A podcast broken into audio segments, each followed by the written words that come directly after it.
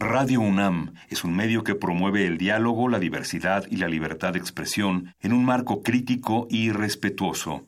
Los comentarios expresados a lo largo de su programación reflejan la opinión de quien los emite, mas no de la radiodifusora.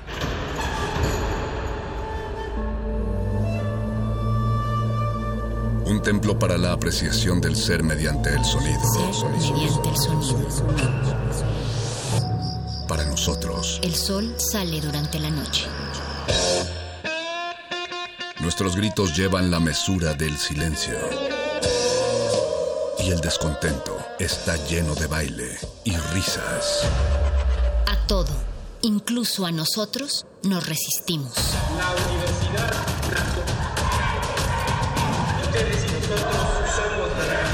Resistencia modulada.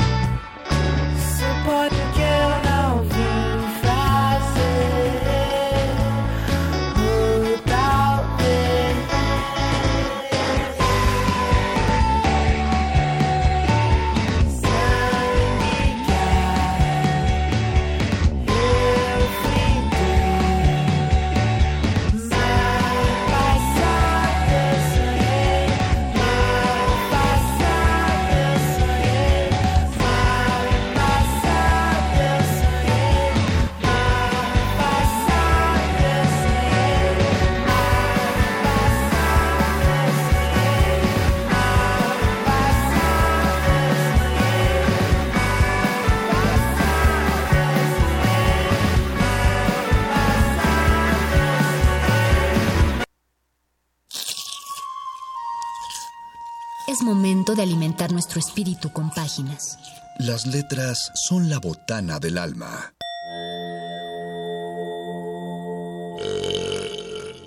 Recuerda la máxima. Los libros son como los tacos. Aún los malos son buenos. Muerde lenguas.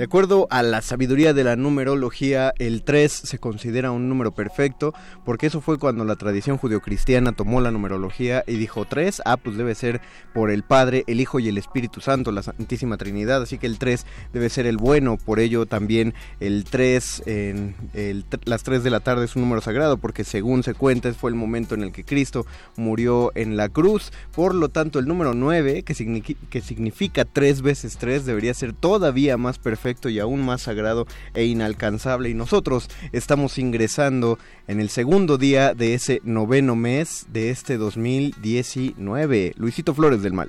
Mago Conde. Además, si ustedes suman mi edad y suman la del Mago Conde, le aumentan 18, lo dividen entre 2 y le restan la edad mía y la edad de Conde les va a quedar 9. Sí es cierto, Luis, sí es cierto, funciona completamente, lo estaba haciendo mientras lo decías. Ustedes coméntenos qué significa para ustedes el número 9 y podemos hacer o un top 9 o tres top 3, según como lo quieran. O díganos cuál es su número de la suerte y por qué es un número de la suerte. Eso, está más padre. No me hagan caso a mí, hagan el caso a no, Luis. también hagan su, top 9 o por qué les gusta el 9. O, o, o, mándenos el nombre de su crush y el suyo y entonces nosotros les diremos, ahorita voy a hacer una tabla, y les diremos según la numerología si es funcional, si son compatibles. O si el amor no va a funcionar. O si el amor no va a funcionar. O también vemos si son compatibles con el título de un libro o con el ah, nombre muy bien, autor. muy bien, sí me gusta. Pero antes de empezar con la numerología muerde lenguosa de esta noche... Recuerden que es lunes, es, eh, es, un lunes el primero de septiembre, el primer muerde lenguas de septiembre y como todos los lunes y como estamos procurando que sean todos los muerde lenguas, vamos a estar dándole espacio a la gente que requiere no solo de sus oídos, sino de sus ojos y de sus manos para aplaudir a esas personas que se suben al escenario, porque los lunes de programa de radio también hay un programa de mano. La poesía que sale de la página y se sube al escenario requiere de sus propios oídos. Ese público eres tú. Programa de mano.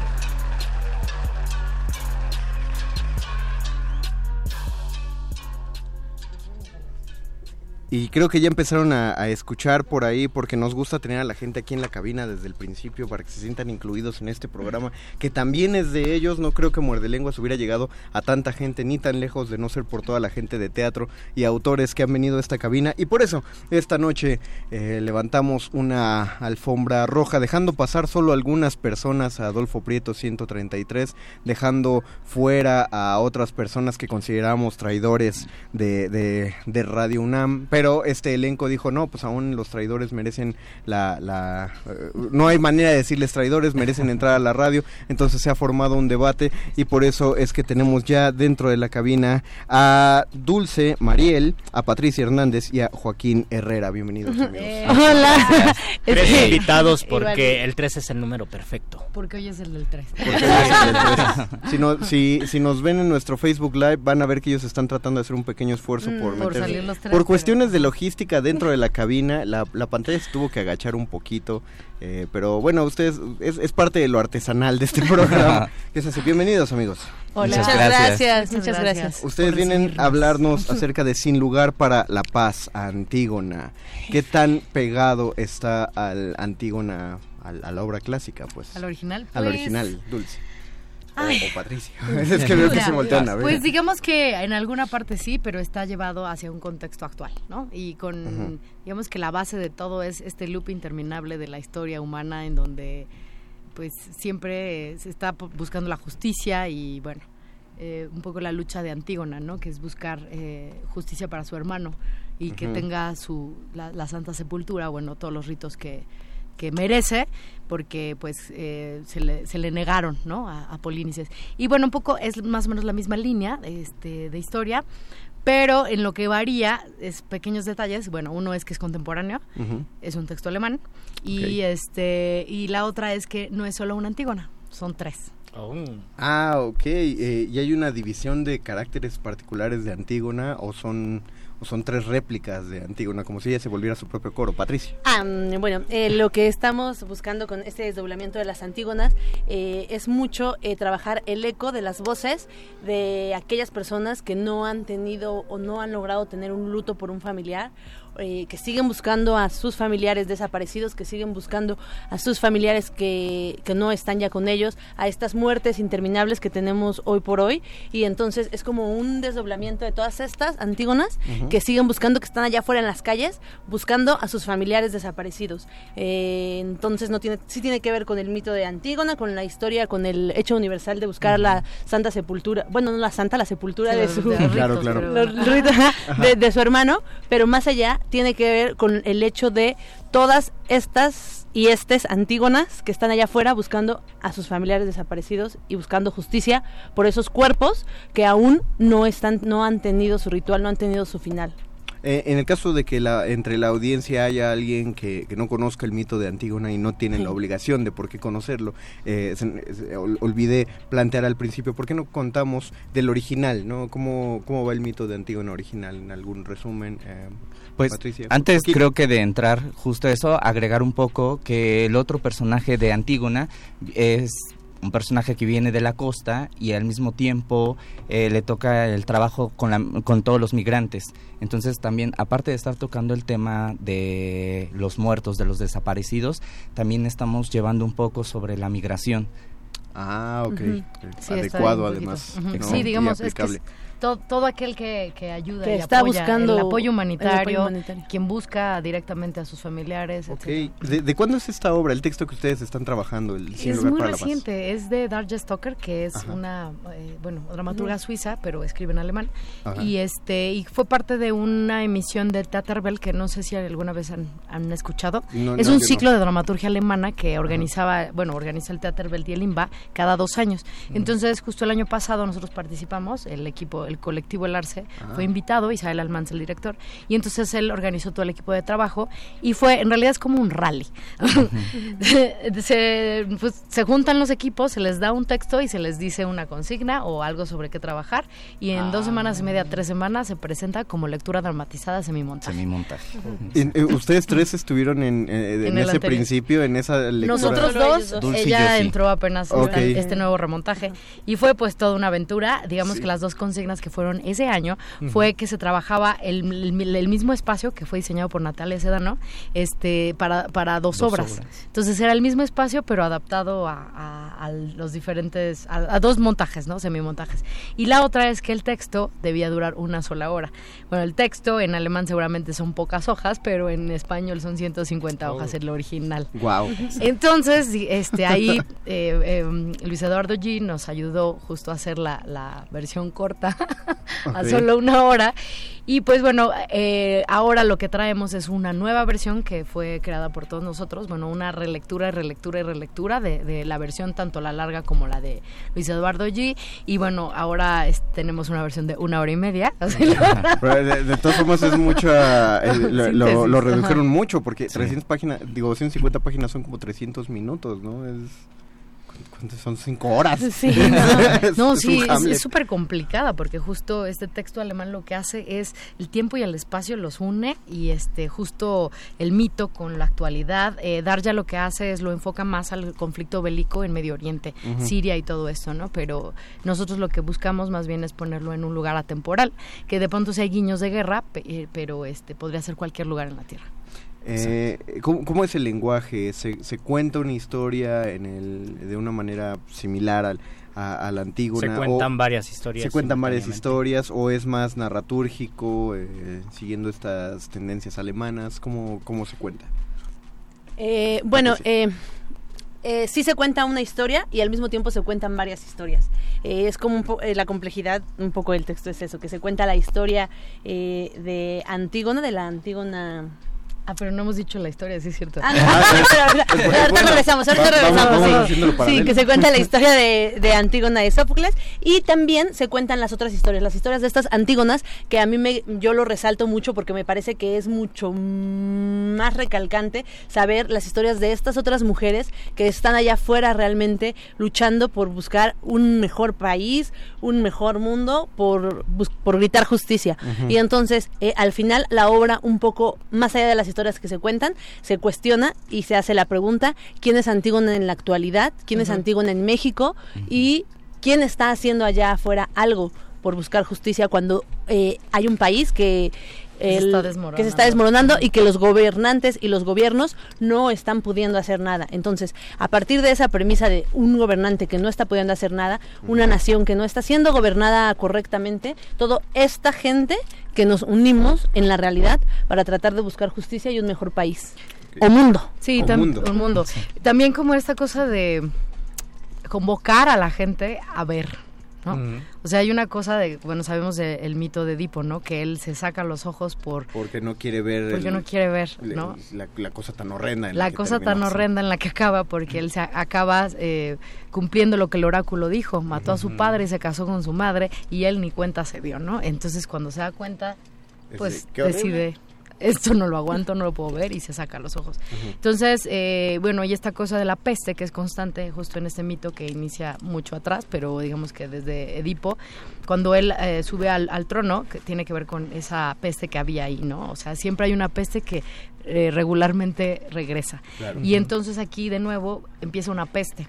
Esta peste este digamos que es el símbolo de de todos los conflictos sociales que están ocurriendo hoy en día, que tiene que ver con la migración, que tiene que ver con los desaparecidos, con los... Bueno, aquí no lo decimos tal cual como feminicidios, desaparecidos y todo eso, pero es Pero que justo... que Sí, ajá, las Sociales. injusticias. Claro. La guerra, lo- los, los muertos en guerra, que son miles y que Sí. so- son muy injustas, ¿no? O sea, todas las migraciones, sobre todo en, en el caso de Darja, que lo pone muy claro, eh, todos los que están saliendo de Siria o de lugares de guerra en donde no encuentran un lugar donde ser y se la viven buscando su propia identidad porque ya no tienen a dónde regresar. Entonces, en el caso de acá, pues bueno, tiene que ver con todos estos muertos que no regresan y que es- eh, hay fosas por doquier y todos estamos buscándolos, ¿no? Eh, un poco va por ahí. Ok, ok. Eh, hicieron un trabajo de, de investigación a la par de esto, supongo, eh, acerca de, de, pues todas estas situaciones, o estaban ya contenidas muchas de ellas en el texto, o No. con la información del día a día. Pues más bien creo que sí hubo un trabajo arduo. Prácticamente nos llevamos dos meses haciendo la adaptación porque de pronto el texto original sí viene muy enfocado a, a la guerra de Medio Oriente y justo el querer aterrizarlo a ponerlo en un solo esquema, pues Claro. de entrada nos hizo investigar sobre toda la guerra del Medio Oriente, la, la primavera árabe, sobre todo el contexto que se estaba viviendo allá. Y bueno, a partir de ahí empezamos a ver hacia dónde lo queríamos dirigir, cuál era la, la voz que queríamos ponerle nosotros al montaje. Y pues justo y fuimos como modulándolo de forma que, que quedara en lo que ahora estamos Lo presentando. que pueden ver. Y, y un texto así tan denso, ¿cómo, cómo lo toman ustedes? Eh, ¿Cuál ha sido su experiencia, digamos, emocional a- atravesando este texto? Pues mira, yo creo que lo simboliza el polvo de los que le Sí. Ah, claro, claro. Es que fuera del aire hablábamos afuera- de que había un polvo. Muy fuera del aire, de- desde afuera, de hecho, de la, de, de- de la cabina. Eh, me, yo estaba escuchando que hablaban Dulce y Joaquín acerca de que se sentían un poco mormados, algo mal de la garganta. Ahora sí, Luis, les preguntamos fuera del aire por qué y ya ellos... Que si nos- estaban malitos, ¿qué pasaba? Y pues resultado lo que pasa es que hay una, un elemento en escena que, que jugamos con él, que es aparentemente es cal, pero es barro blanco. Pero Ajá. poco a poco se ha ido contaminando todo el espacio de ese polvo tan diminuto, de esa peste. Y entonces nos está, bueno, voy a Ajá. ser un poco exagerado, nos está carcomiendo la boca. No, sí pero es- pero sí, es, sí, es sí, simbólico, ¿no? sí. o sea, Sí, sí. Es, es muy, es muy fuerte, es muy desgarrador, literal. Sí. Y es que es difícil de suplantar eh, esa- ese tipo de dispositivos escénicos. Estaba pensando desde que me dijeron que puede utilizarse en lugar de eso y, y no. No, es- está, es- está difícil dar Pero visualmente también es hermoso, o sea, estando sí, sí, sí. viendo justo lo que significa el tapar a los muertos para evitar que se propague la peste es un acto visual muy bueno. Pero además hacen esto cuatro veces por semana. O lo han estado haciendo cuatro veces por semana. Cuéntenos de esta... ¿De cuál nos quieren hablar primero? ¿De esta temporada? ¿De la función? ¿De las funciones que vienen? de Pues si quieres de esta y Pues, luego nos vamos a ajá, otras. Patricia. em, ok. Eh, bueno, esta temporada eh, ya nada más nos queda una semanita. Estamos en el Teatro Sergio Magaña, que está eh, a dos cuadritas de Metro San Cosme, en Santa María la Ribera. Chulada de a barrio. dos Sí, cuadras sí, sí. del kiosco Morisco. Entonces, un fin de semana se pueden ir al teatro, pueden salir, conocer el barrio, o primero conocer el barrio y luego ir al teatro. Eh, está padrísimo por ahí. Aparte, el teatro Sergio Magaña Ay. es uno de los pocos teatros que de- vistos desde afuera se ven como de, de tradición muy teatral, estilo Sí. los 50, la marquesina enorme, los focos, el lobby, que siempre se agradece un montón en un teatro ese tipo de lobby. Y sí, muy cerca de, de Metro San Cosme, para quien quiera llegar son 5 o 10 minutos Caminando. caminando. Tres cuadras. Exactamente. No, y aparte que eh, justo arquitectónicamente es una iglesia. Entonces, es, es una chulada de lugar, yo creo. Sí. Eh, bueno, ahí estaremos solamente esta única semana, nos queda. Eh, jueves y viernes a las 8, los sábados a las 7 y los domingos a las 6. Los horarios de teatro habituales. Horarios de teatro audiencia. habitual. Ajá. Después, el 8 de septiembre acaba la temporada en el Sergio Magaña. Ajá. Y para quien no pueda ir eh, ese, este fin de semana último, que esperemos que sí vayan todos a las que, que, se, nos están escuchando. se retaque. que se retaque. Eh, vamos a estrenar en el Foro La Gruta, que está dentro del Centro Cultural Helénico, en Avenida Revolución 1500, muy cerca de Metro Barranca del Muerto o Metrobús Altavista, Ujú. ¿no? Está muy cerca de por ahí. Del 24 de septiembre al 17 de diciembre. Todos los martes a las ocho y media de la noche. Martes a las ocho y media de la noche Exacto. en la gruta, del 24 de septiembre al 17 de diciembre.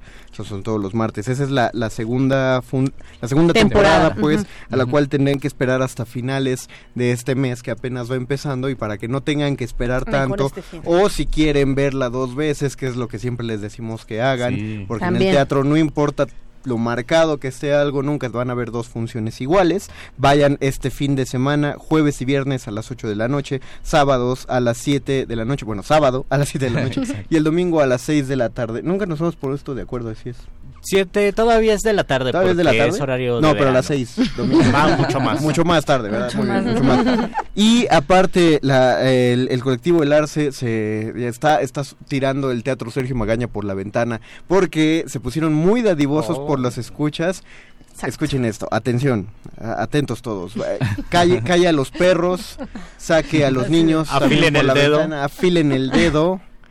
¿Cuántas personas creen que van a ir a las funciones de este fin de semana? Unas dos. No, dale ¿no? más, ¿Más? ¿Tres? dale más, ¿Nueve? dale más. No sé, no sé, ya, ya me asusté. Es que el nueve era perfecto. ¿Tú, tú crees, ¿Cuál tú es? crees que el 9 es eh, el 9 era adecuado para, para esto? Pero no. En total son 40 personas. Ándale. Hay cinco pases dobles para cada uno de los días de este fin de semana. Cinco pases dobles para el jueves, cinco pases dobles para el viernes, cinco para el sábado, cinco para el domingo. Hagan valer las lágrimas de sangre que en este momento están saliendo por los ojos de Betoques, porque hay, se están yendo 20 pases dobles. Ustedes tienen que decir a, a nuestro a nuestro querido Exacto. ¿Qué día telefonista, el Voice, qué día tienen que ir. Recuerden que es jueves y viernes a las 8 de la noche, eh, el sábado a las 7 de la noche y el domingo a las 6 de la tarde. Ustedes elijan qué día tienen para pedir su pase doble. No pueden pedir más de uno. Si quieren pedir más de uno, pues llamen y luego cuelgan y le Y pasan el teléfono llamar. a alguien más y que llame a alguien más. Y sobre todo tengan paciencia porque piensen que vamos a recibir 20 llamadas. Tenemos un betoques, 20 posibles llamadas Un, un voice que es el que está Ah, un voice, tenemos 20 un voice. posibles llamadas y un solo teléfono. así que sean pacientes y sigan marcando tienen todo el mordelenguas Luis dales el teléfono 55 23 54 12. otra vez para que se enamoren 55 23 54 12. Tienen que llamar y ser pacientes. tienen que llamar y ser pacientes para que vayan este fin de semana a ver al Teatro Sergio Magaña, eh, esta obra Sin Lugar para la Paz, Antígona. Aparte, ya les dijimos, a- además de que el, el teatro está precioso por fuera y por dentro, nada más de imaginar este, este, este tipo de mensajes y esta poesía que se están fabricando sobre el escenario con este, con este polvillo, hagan que valga la pena. La garganta, la garganta destrozada de los actores. Sí. Vale este la fin pena. de semana, vale, la pena. Y Que- si no llegaran a ir este fin de semana, este también, te- bueno, en las redes sociales pueden apartar o comprar boletos para la nueva temporada. La temporada de la gruta. Entonces, este, puedo ¿Cuáles son las redes sociales? Sí, sí, sí, sociales. adelante. Bueno, en Facebook estamos como Colectivo Escénico El Arce, en Twitter estamos como arroba colectivo El Arce y en Instagram estamos como arroba colectivo El Arce. También pueden encontrarnos en www.elarce.org. Arce. Arce, ajá. Muy bien. Ok, entonces estamos esperando ya sus llamadas, algo con lo que quieran dejar a la audiencia. Por ejemplo, ¿de qué trata Antígona?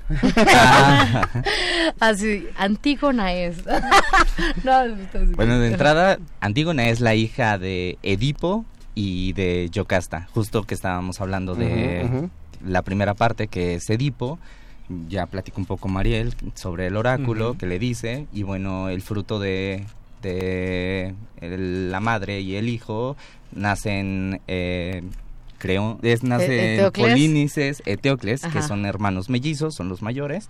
Después nace este Ismene. Ismene, y luego- y la y más luego chica es Antígona. Antígona. Y entonces, bueno, eh, a la- um, ya después que Edipo se saca los ojos y todo esto, eh, quienes suben al poder, digamos, es Eteocles y Polínices, pero habían acordado que se iban a ir michas y michas, un año y un año, y el primero es Eteocles. Chango. Pero cuando termina el año de Eteocles, el primer año, dice, pues que creen que no, que me voy a quedar aquí. Y le dice a Polínices que sorry, y Polínices lo que hace es que va a buscar ayuda a las, a, a- pues a las afueras de, Afuera. de Tebas, De Tebas. y entonces regresa justo con aliados para, para derrocar a, a Eteocles y en el combate si quieres. Bueno, sí. Eh, bueno, en el combate al final, este, pues mueren los dos, pero a quien se le da santa, bueno, no santa sepultura,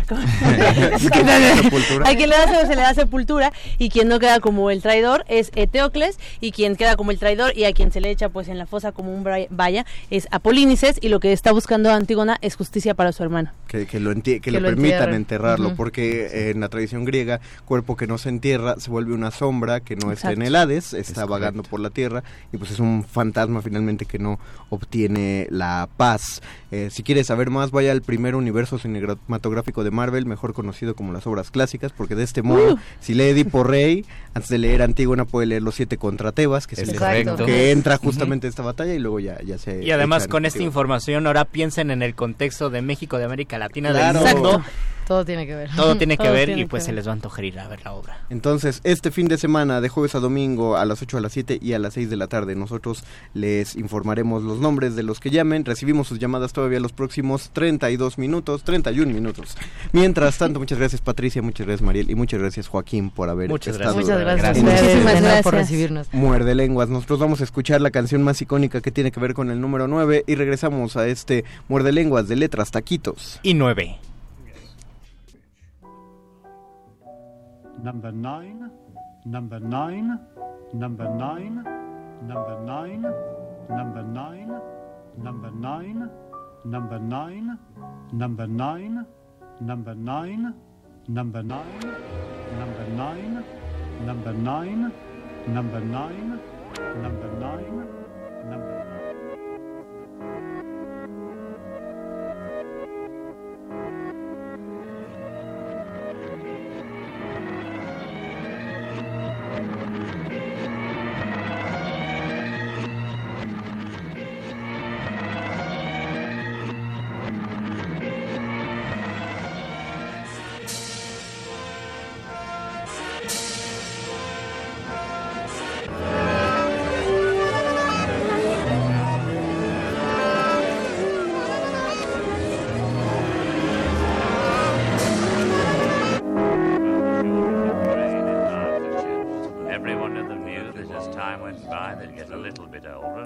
slower.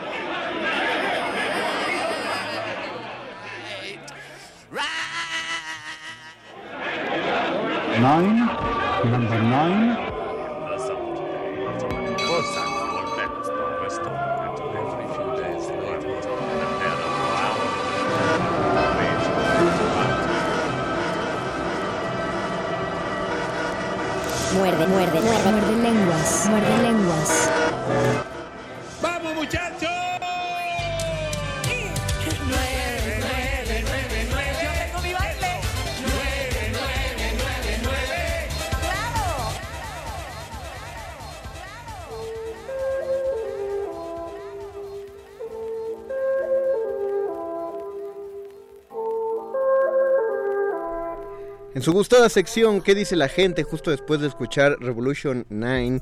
Nos dice Nicolás Cavernas en Twitter. ¿Por qué no pelan al Twitter? ¿Será porque hay más personas pensantes y críticas y no quieren que critiquen o participen en lo que exponen en su programa? Exactamente. Simple pregunta. Exactamente no, Nicolás. Como hemos dicho en emisiones anteriores, Luisito y yo estamos vetados del uso de Twitter, así que no podemos consultar el Twitter y como sabrás, eh, seguramente pues no puedes consultar los tweets que le llegan a otra cuenta directamente, a menos que haya una interacción. Pero intentamos estar al pendiente lo más que se puede. Es Por decir, ejemplo- a través hay un intermediario que nos pasa los tweets, entonces así es. es, como podemos Nos- leer sus tweets, pero nos sean los, echan, nos los echan en el grupo aquí de WhatsApp, por eso pudimos ver tu tweet. Y vamos a leer los comentarios de personas menos pensantes, según Nicolás, porque nos comentaron en Facebook. Dice Eduardo Álvarez Cordero, ¿podrían hacer la cámara para atrás? No, no podíamos, Alberto, porque Eduardo, perdón, porque nos estorbaba el micrófono, perdonadnos. Y además tiene un candadito el, La cámara, bueno, la computadora, no entonces no le podemos mover y cuando le movemos se desconecta. Olva, eh, Elba Velázquez nos manda saludos. Hola Saludos. Elba. Eh, Marta Elena, está buenísima la obra y tan actual como fundamental en donde me escucharon. Voy derecho y no me detengo. Bravo. Ah, qué bueno Marta Elena. Y ojalá- El boy sigue escribiendo los teléfonos. el boy sigue escribiendo lo- los nombres, sigue y sigue llegando gente, bueno, siguen marcando, entonces ustedes marquen con toda la paciencia del mundo, a ver cuántos pases hay. Rodolfo Salinas, saludos muerdelenguas, nueve fueron los semestres que estudié en la carrera. Oh, muy bien. Y son los que me imagino que son los de Sí, tu la- carrera, ¿no? Porque muchas- hay carreras de ocho semestres. Muchas de polacas son de nueve. De nueve semestres. A mí eso me afecta mucho el TOC. Porque, Porque, porque digo, no son ocho ni son que- diez. Es que cómo, cómo pueden acabar... A la mitad, ¿no? Ajá, exacto. Sí, es- sí, es no, se acaban con las, las vacaciones de Navidad. Entonces, o, o, o dinos, Rodolfo, ¿cómo funciona eso? Aunque mi hermana estudió nueve semestres también su carrera, no me, no me aprendí su horario. Eduardo Manuel Nájera Padilla. Hola, Eduardo Nájera. Saludos, Lalo. Dice, hola amigos de Muerde Lenguas, aquí Eduardo Nájera reportándose. Mi número favorito sin duda es el 7. Y en cuanto al número 9, en este septiembre se dieron dos temblores. Increíble. Y en la misma fecha, y bueno, alguna vez escuché que las multiplicaciones siempre llevan al 9. Y por si esto fuera poco, 9 es la denominación del próximo teléfono celular que me pienso comprar. Vaya que le Wow. atinaron y es que tenía dudas sobre el celular que me pensaba comprar, pero creo que el programa de hoy ha sido una señal. Sí, ¿Cómo tú uno, uno escoge su número o algo así? No, no, no, el, eh, es un modelo de, de Ah, celular claro, el que claro, el claro. que dice que se va a, a comprar Lalo. Además, la, la tabla de multiplicar del 9 era la más divertida de aprenderse Sí, en sí. la primaria por la cuestión de que todos las- los dígitos siempre suman 9, que es una, una cosa rara. Yo no soy matemático, pero me gustaba ese tipo de magia. Y la manera en que numerabas del 1 al 0 y del 0 al 1, para arriba y para abajo, y te quedaba la tabla del 9. A Me- mí se me hace genial la tabla del 9. Me sacó mucho de, on- de onda el Ujú. hecho de que alguien sacara esa imagen de Facebook apenas y dijeron, ¿por qué no sabía esto antes? Ay, Y ¿en decía, serio? ¿Cómo no te dabas cuenta antes? Solo tenías cultura- que escribirlo y ya. Cultura popular de la primaria. Mira, aunque, aunque no lo fuera, si escribías la tabla en tu hoja, como a todos nos mandaron a hacer planas de las tablas, era evidente que, que notabas que, Que un número, uno 1, 2, 3, un 4. número iba subiendo y 4, otro 3, iba 2, 1, bajando, sí. claro, eso era lo... Qué bonita es la tabla del 9. Sí, sí, sí, es bonita y eso era lo, lo divertido. Eduardo Álvarez Cordero, sí, el 9 es el número por excelencia del proceso de desarrollo, 9 son los meses del embarazo, el 9 de diciembre es el cumpleaños de alguien que conozco. En septiembre de 1985, 9 de 1985, se dio el temblor a las 7.19 me parece, El a raíz de la 19. cual nos tocó esta casa donde vivo. Eh, Wow. Como dato... Eh, hay un artículo de la revista Cómo ves de, de la UNAM, que de hecho también tiene su cápsula que pueden buscar en el podcast de Radio UNAM, que habla acerca de, de las posibilidades, habla acerca del pasado terremoto del 19 de septiembre de 2017 Ujú. Y las posibilidades de que, tem- de que hubiera otro terremoto en el mismo día realmente no son tan, tan raras como, como podemos pensar, sobre todo si, si sumamos cosas pensando que vivimos en una zona sísmica, realmente hay una enorme cantidad de temblores al, al año. eh, aunque sea pequeños, ahorita claro estamos más espantados Sí, porque acabamos de pasar incluso ese. cuando ponen hoy en las noticias salió se registra un terremoto un, un temblor en Coyoacán de 2 grados y muchas personas le dan menjajese, ¿no? Porque dicen es que no se siente y además hay muchos temblores de Sí, o sea, hay microsismos en, creo. en-. México tiembla unas dos- unos 260 días al año, más o menos. Decía ese artículo, no me lo estoy inventando. Entonces es es realmente fácil que, que cuadren estos, estos días, pues, sobre todo porque no ocurrió un año y al siguiente año, sino que pasaron 32, 32 años. eh, así que matemáticamente sí, no, es muy sorpresivo, sí. pero era muy posible. Rodolfo Salinas, la novela Sinfonía de Beethoven. Ah, claro. Sí, es la más chida. Bueno, la 4 está, está muy padre, la quinta, lo malo es que se hizo cliché, pero sí, la, noven- la novena es excelente. Renato Rodríguez, la novena de Mahler, también es así, no la, no la topo de memoria para que veas, Renato. Eduardo Álvarez Cordero, de hecho, con la novena de Beethoven se considera que el género sinfónico está concluido. Ese Oh. comentario es la negación de que en el Twitter haya gente pensante. Lo- Dice, vea Twitter mejor. Lo, lo extraño, lo extraño del número 9 es que no hay estrofas de número 9 o no hay estrofas tan comunes en, No. en la poesía, por lo menos en la tradición lírica española de número 9. Hay de 5, hay de 7, hay de 14, por supuesto el soneto, pero no hay estrofas con el número 9, no hay como quien dice novenas, no existe. Existen las octavas reales, existen las estrofas de 10 o de 5 versos, de 5 líneas, pero no de 9. Y también es curioso que existen muy pocos poemas y por supuesto muy pocas canciones escritas con versos de 9 sílabas. No es un no es un metro, no es una medida de verso que sea muy común en la tradición hispánica. En, en inglés sí hay todavía, en el romanticismo se escribían poemas eneasilábicos de, de nueve sílabas, pero en español no hay, son muy pocos los versos de nueve sílabas, eh, los poemas escritos con versos de nueve sílabas, pero hay un libro importante de Pablo Neruda que a mí me gusta muchísimo y que se lo recomiendo que se llama Extravagario. Y tal vez Neruda pensando que no había muchos poemas con versos de nueve sílabas escribió todo un libro cuya mayoría de los poemas están escritos en versos de nueve sílabas. Yo se los recomiendo. Y hay un poema así que es famoso y que igual por experimentar con este metro que casi que es de poco uso eh, de Rubén Darío que es de los poemas más celebrados de Ra- Rubén Darío que se llama Juventud Divino Tesoro ya te vas para no volver Claro. ese es de los poemas a lo mejor más cursis o más clichés de Rubén Darío pero también de los poemas de pues que tiene mucha sustancia Es- porque habla del acabamiento de la juventud y de que tienes que disfrutar la vida Es cliché, pero no, no, en general no se sabe que es de Rubén Ajá, Darío. Y no y se no sabe se más allá de los primeros dos versos. sí exactamente Eh, estoy haciendo tu número, de, tu, estoy sacando tu numerología, Luisito. oh no puede ser no me digas Eh, mucho no quiero saber el oráculo de mis números Tu número, tu número de la suerte es el 6. ah mi número de la suerte Vamos es a el ver seis, qué tan... eh, sigue que es un dando- 9 al revés Es un 9 al revés. Yo estaba pensando también las personas, eh, bueno, estaba pensando en los años 1909, 1919, 29, 39, etcétera. Ah. Estaba pensando que hoy, bueno, que este año mil- 2019 se cumple cumple 90 años el mayor poeta y 90 además, el mayor poeta eh, mexicano vivo, que es Eduardo Lizalde, que Ajá. Él hace poco dijo que ya no está en la tercera edad, está en la cuarta edad. Lean la poesía de Eduardo Lizalde, cumple 90 años, es del 29. Y también cumpliría 80 años otro gran poeta, pero que ya se nos fue, que es José Emilio Pacheco.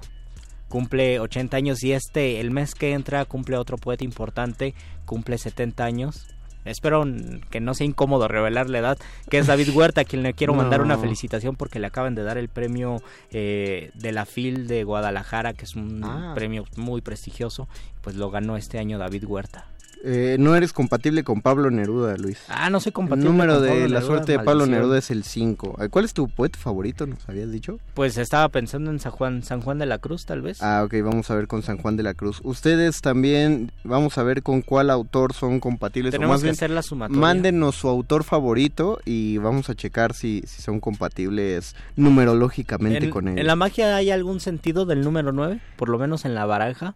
En la baraja española, eh, durante bueno, en los procesos de adivinación, todo, todo depende de, la- de las figuras, porque las figuras muestran como la, la posición en la que están acomodados los objetos. En, cuando sale en oros y en copas, en oros principalmente significa eh, unos... Un, una anulación de deudas, pero al mismo Oh. tiempo una anulación de ganancias. O sea, es como eh, a que te parezca un 9 de oros es que vas tablas eh, hacia eh, económicamente. Lo que, lo que viene para ti no es ni abundancia, pero tampoco es preocupación, sino ca- casi casi bien. vivir, vivir con lo justo. En la justa menos, medianía. Durante ese, el momento que estás eh, revisando. En cuestión de copas, eh, es lo- algo parecido, pero también tienes que ver si la copa central va para arriba o para abajo. Si es para arriba, es como está todo bien y eso te va a mantener, está todo equilibrado y eso te va a mantener tranquilo, o está todo equilibrado y eso te va a traer este desasosiego. Es decir,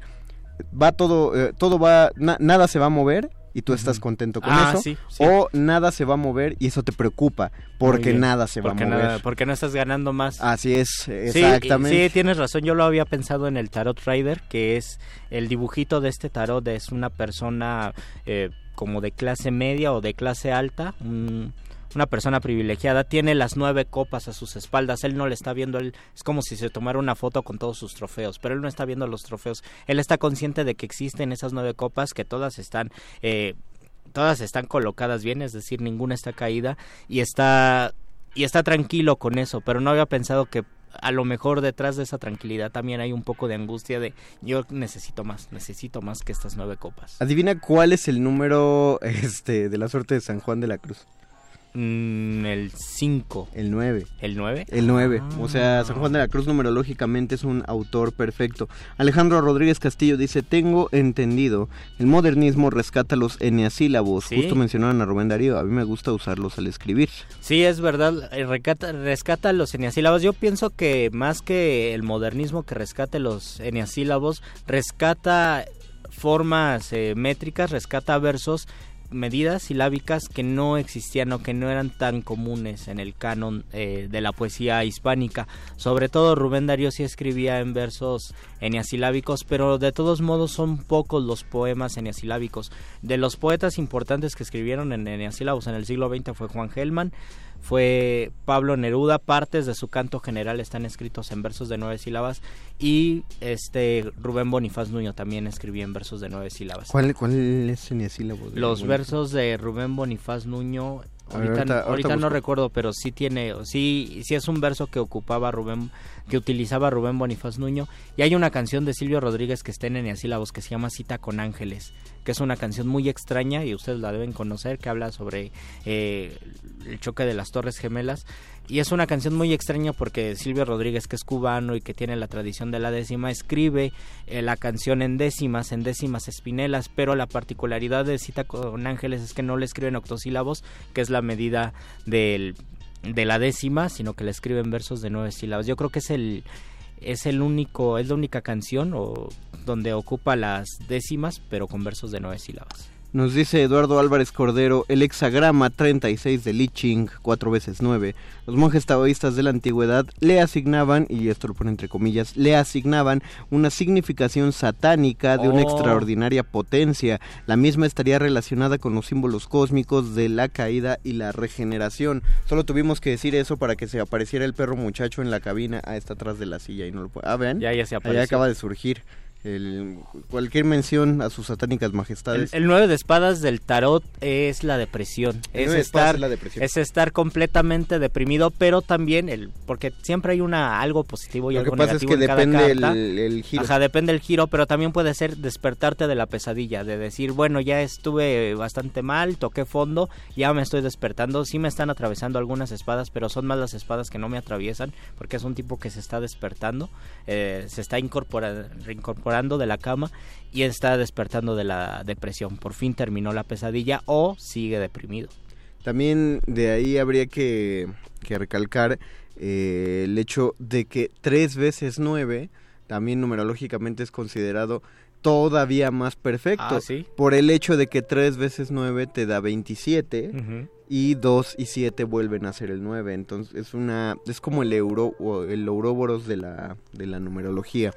Eh, pero es a, pesar de que tenga eh, todos estos matices, el 3 es como más cómodo de revisar eh, desde la desde las figuras creativas. Eh, la terceta existe. ¿no? Y es, y es eh, de lo de, de una de las figuras más comunes que existen de los endecasílabos. Sin embargo, hay algo que se tiene en contra de lo non, aparentemente, porque toda terceta, para terminar, para concluir correctamente, debe acabar con, un, con una con cuarteta, un, ¿no? Con un verso, con un po- con una estrofa de cuatro Una líneas. estrofa de cuatro Pero líneas. también por eso dicen que es perfecta la Divina Comedia, porque todos los, todos los, eh, lo- los cantos están escritos en estrofas de tres versos, que son, en ese caso, tercetos, porque son más largos, Ajá. pero siempre cierra con un cuarteto. Tres partes que están divididos cada uno en 30, me parece que eran justo 30 tercetos, Más o una menos, cosa sí. así. Está repitiendo mucho el número.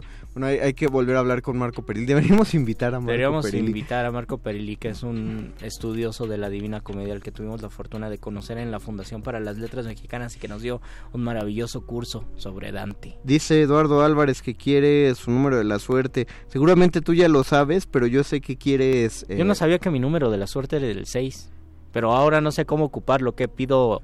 ¿Seis tacos? Tal vez en para teoría, no enfermarme. en te- o sea, cuando, cuando la numerología es- funcionaba como todo, eh, todo el tiempo en tu vida y, se, y se tenía una creencia muy fuerte eh, en ella desde el punto de vista incluso astrológico, las mejores decisiones de tu vida tenías que tomarlas en función Del de, número seis. del tu número de la suerte. Se hace de una manera muy fácil. Hacen una tabla con números del 1 al 9. A partir de ahí ya la puerca tuerce el rabo. O tú tienes que hacer una tabla con números del 1 al 9. Y Sin contar el cero. sin contar el 0, Ajá. ajá, solo 1 al 9, y debajo de cada uno vas poniendo una letra, A, B, C, D. Cuando se te acaban los 9, vuelves a empezar desde A. El problema es que la tabla original no contempla la ñ, Mm. porque es una, es, es una tabla medieval. O sea, ¿Y lo tienes y que hacer solo con tu Media. nombre o con tus apellidos? Esa es la otra cosa. Podrías. eh, ahora sí que la. la- yo, lo, yo lo que estoy haciendo aquí, por ejemplo, estoy usando un nombre y un apellido.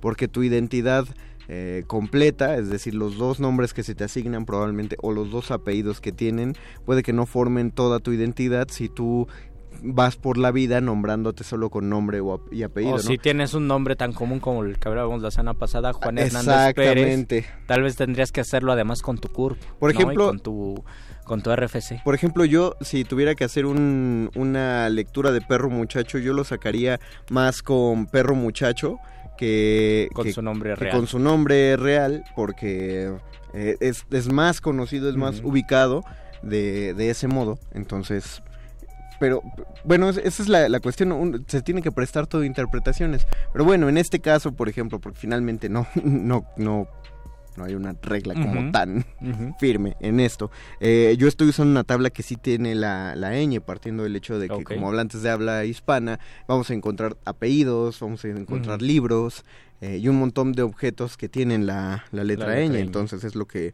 lo que estoy usando. Pero sí, si, si, si en algún momento dudas, por ejemplo, hay gente que lo hace y todavía lo hace hasta con el modelo de coche que se va a comprar, la calle donde Oh. va a vivir, la pareja, la que va a escoger, eh, la comida. O sea, si te roban el celular, eso es porque me compré el iPhone 5 y no el iPhone 6. Exactamente. Bueno, tal vez eso ya es del 2014, eso es porque no me compré el iPhone 9. Bueno, no sabemos realmente, yo, yo no estoy al tanto. No, porque pero me sí. subí al metro a las 11 de la noche. Pero mientras seguimos sacando sus números de la suerte, eh, Beto, que nos tiene preparada otra sorpresa musical, creo que ya eh, dejó de sonar el teléfono un rato, entonces también pediremos el informe a ver cómo fluyó los regalos para Sin Ya Lugar se para la acabaron Paz, los 20. Antígona. Nos acaban de mandar un mensaje y ahorita lo checamos mientras vamos a hacer un corte musical. Estamos escuchando Muerde Lenguas, Letras, Libros, Taquitos. Y número 9. Por la savia y el viento estrella los follajes de muchedumbre rumorosa. Hasta que cae la semilla del pan otra vez a la tierra. Sacó del martillo y extrajo lágrimas del suelo. Las elevó por sus ramajes,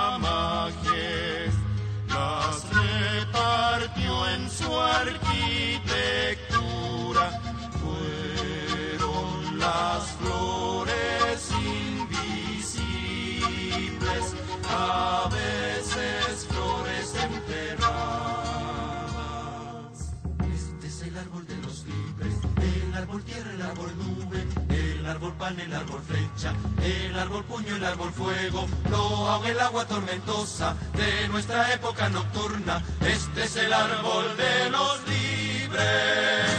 Este es el árbol de los libres, el árbol tierra, el árbol nube, el árbol pan, el árbol flecha, el árbol puño, el árbol fuego, lo ahoga el agua tormentosa de nuestra época nocturna.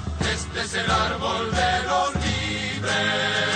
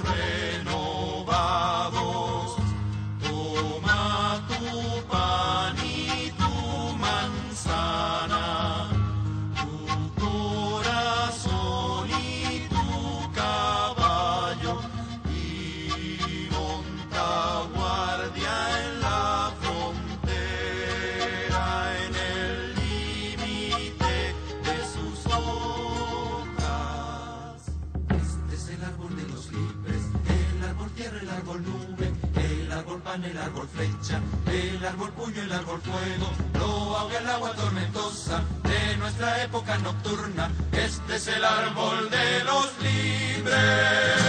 Este es el árbol de los libres, el árbol tierra, el árbol nube, el árbol pan, el árbol flecha, el árbol puño, el árbol fuego, lo ahoga el agua tormentosa de nuestra época nocturna. Este es el árbol de los libres. Este es el árbol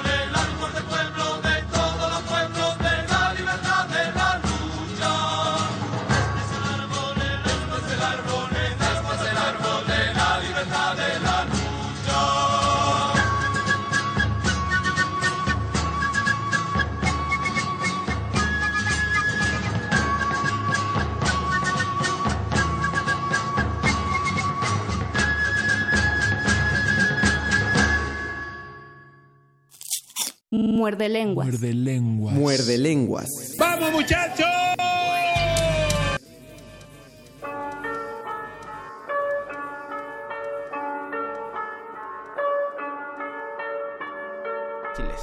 Eduardo Álvarez Cordero, tu número de la suerte según la numerología muerde lenguosa es el 1. Ah, muy bien. Utiliza sabiamente esa información. Deme un taquito, por ejemplo. ¿no? Exactamente, una agüita. O vete, eh, si quieres más de un taco, pues te los vas pidiendo de a De uno. uno. Es que así funciona, de hecho. Luis. o sea, tú, aunque sí, no los pidas de uno en uno, pero tienes que comerte en total seis. Es decir, que el mes uno es tu mes de la suerte, puede ser. Sí, exactamente. Los años unos, Enero, los 2011. años unos. Eh, el Tregua, ¿cuándo sale su podcast? Porque me perdí el inicio. ¿El podcast está a partir de mañana o pasado mañana, perro? Creo que a partir de mañana dice perro muchacho que anda por acá. Y si no, cuando acabe este video de Facebook Live, se va a quedar como un video fijo en este En la página de Resistencia Modulada, simplemente Resistencia se Modulada. meten y pueden ver este video y todos los tantos que hemos eh, subido desde hace como dos años o dos años y medio que hacemos la transmisión. Nos dice Eduardo Álvarez Cordero, en la astrología de la India los números sagrados solo llegan al 6. El 6 corresponde a Saturno, que cierra, entre comillas, el ciclo. Su día es el sábado. Casualmente, el día que hay más detenciones, más presentaciones ante el juez, el día que los policías tienen más chamba, el día que se cierran las rejas, digamos. En mi experiencia en mis muchos viajes místicos he visto que el 9 es solo un 6 volteado. Comparten muchas características, en mi opinión. Karina Feliciano, Vicente Leñero, somos compatibles. Va, ahorita le voy a sacar el número a Karina Feliciano y a Vicente Leñero. El Tregua, Elizabeth, nueve letras. Ah, Oh. mira, Elizabeth. Es No, que estábamos pues- preguntando qué palabra de nueve letras les gusta. Ah.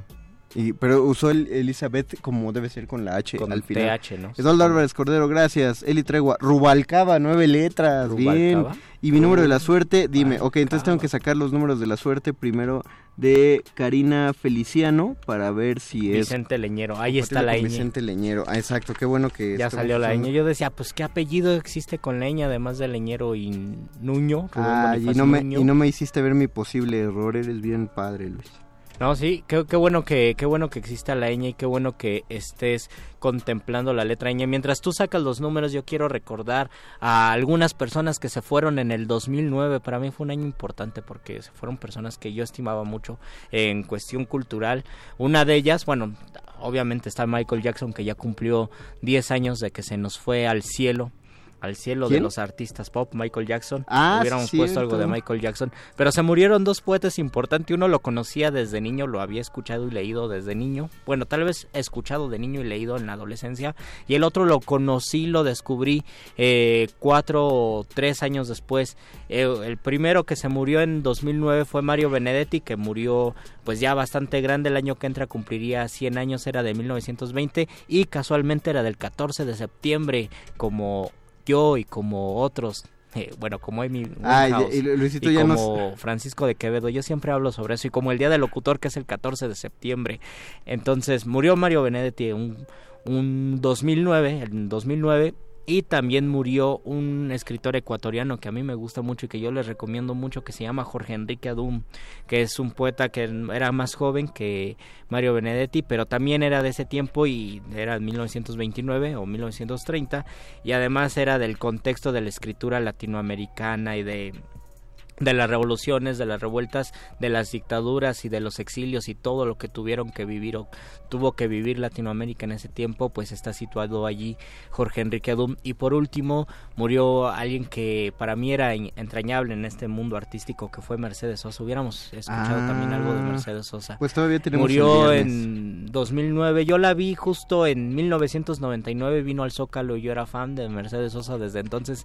Y luego la vi en en el año 2003 que estuvo en el Auditorio Nacional. Pero lo que escuchamos no fue de Mercedes Sosa, pero fue música latinoamericana, fue de Quilapayún y fue la musicalización de una parte del canto general cuando habla de los libertadores Pablo Neruda y yo propuse esa canción porque justo está escrita en eneasílabos. Bueno, el poema está escrito en versos de nueve sílabas y lo que escucharon pues es una canción eneasilábica. Ok, eh, no- también nos escribió Gabriela Toro, dice desde Ecuador, tu número de la Ah, suerte es el 2, Gabriela, Karina Feliciano, tu número de la suerte es el 4 y el de Vicente Leñero es el 8. 4 Así más que- 4, 8, sí, son Exactamente, de alguna manera son compatibles. Muchas gracias, don Agustín Mule, en la operación técnica. Muchísimas gracias, Betoques, por tu paciencia. Muchas gracias, Alba Martínez, en la continuidad. Muchas gracias, Boys, por contestar las llamadas. Nosotros los dejamos con la nota nostra y después viene cultivo de ejercicios porque nada es perfecto. Pero muchas gracias, Luis Flores del Mal. Muchas gracias, Mago Conde. Hasta la próxima, hasta el miércoles.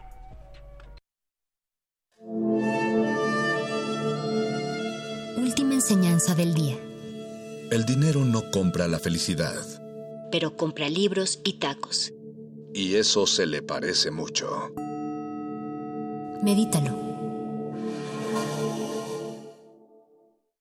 2019. 200 años del nacimiento de Herman Melville. Moby Dick es la historia de la lucha entre el capitán Ahab y la ballena blanca. La fórmula concentrada podría decirlo todo o nada acerca de la más extraordinaria obra creada por la literatura norteamericana del siglo XIX. Carlos Fuentes, fragmento a la introducción de Moby Dick, UNAM, México, cuarta edición, 2008. Me parece que es una novela de una modernidad asombrosa. Cuando uno lee, uno lee el rompecabezas, porque eso es la novela. Cada capítulo puede ser leído de manera independiente y eso es lo que hace la novela tan moderna. Doctor Vicente Quirarte, narrador y poeta. Herman Melville, 96.1 FM. Radio UNAM, experiencia sonora.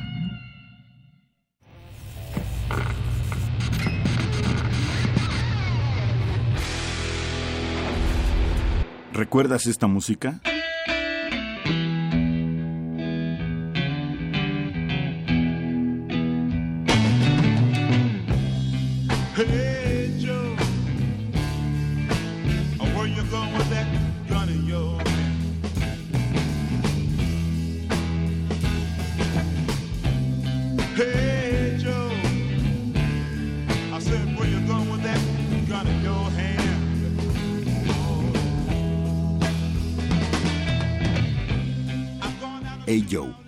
Jimi Hendrix Experience, 1968.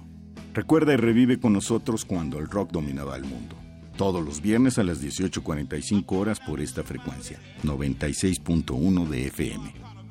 Radio UNAM, Experiencia Sonora.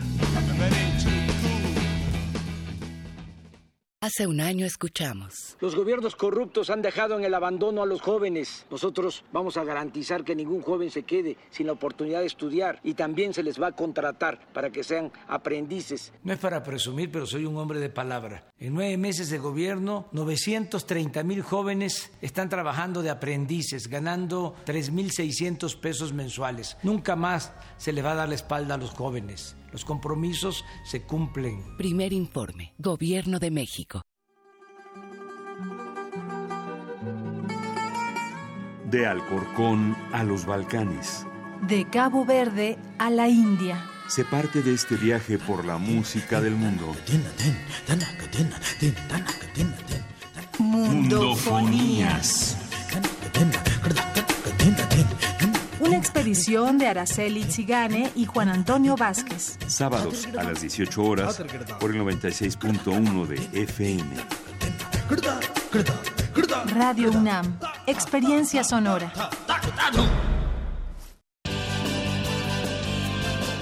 Interrumpimos lo que sea que esté escuchando para darle nuestro supuesto corte informativo.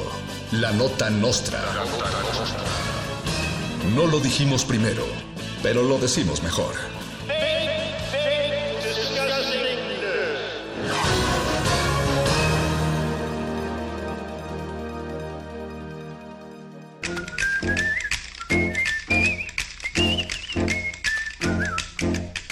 Presidente Andrés Manuel López Obrador rindió su tercer informe de gobierno, que en realidad es el primero, aunque pide que sea considerado el tercero, ya que durante esta primera vez aseguró que se trata en realidad de la tercera.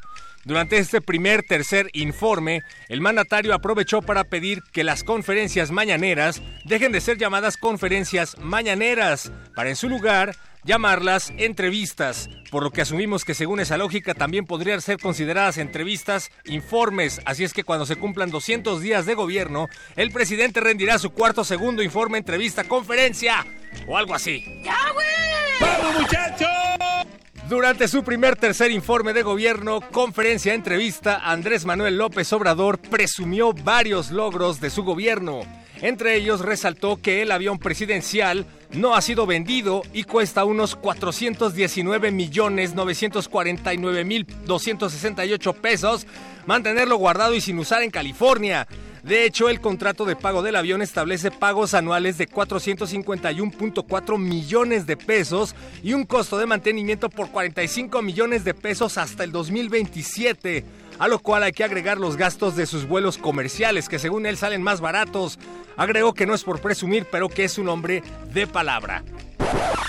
En noticias relacionadas con Andrés Manuel López Obrador, aconteció que el gobierno federal encabezado por Andrés Manuel López Obrador sancionará a Andrés Manuel López Obrador por no portar la banda presidencial durante el primer tercer informe conferencia.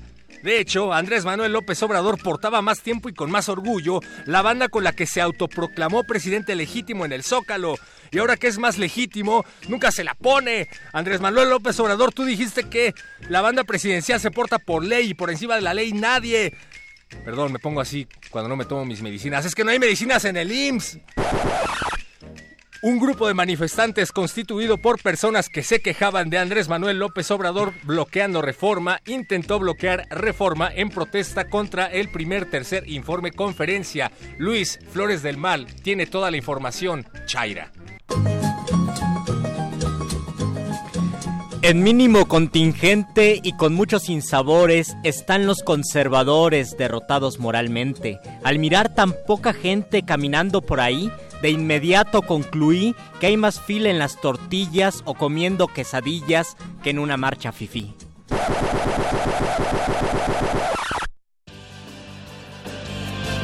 Estas fueron las noticias del día. Si no lo escuchó aquí, entonces fue en otra estación. ¡Maldito aparato! ¡Sé más gracioso!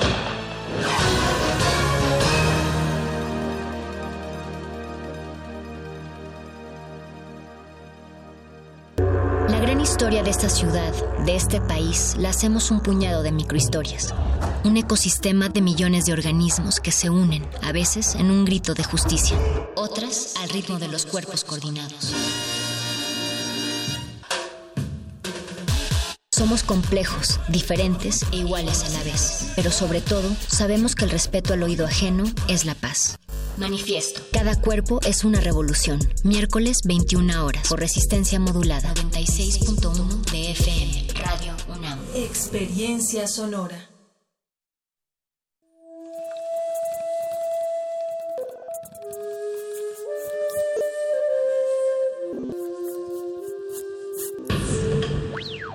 La música emergente es como el silencio.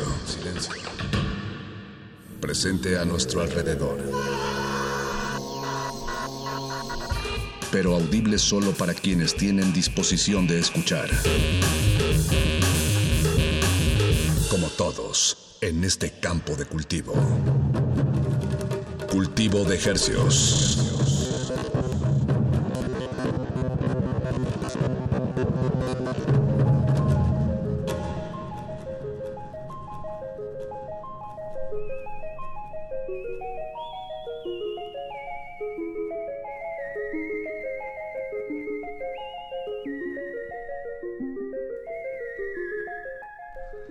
Organismos audiosensibles y radioceptibles inmersos en las ondas hercianas. Bienvenidos a otra emisión de Cultivo de Hercios. El invernadero musical de resistencia modulada que se atomiza y transmite todos los lunes y jueves a las 9 de la noche en compañía de todos ustedes y de música recién cultivada que hacemos llegar hasta sus oídos. Por la comodidad del 96.1 de FM. XEUN.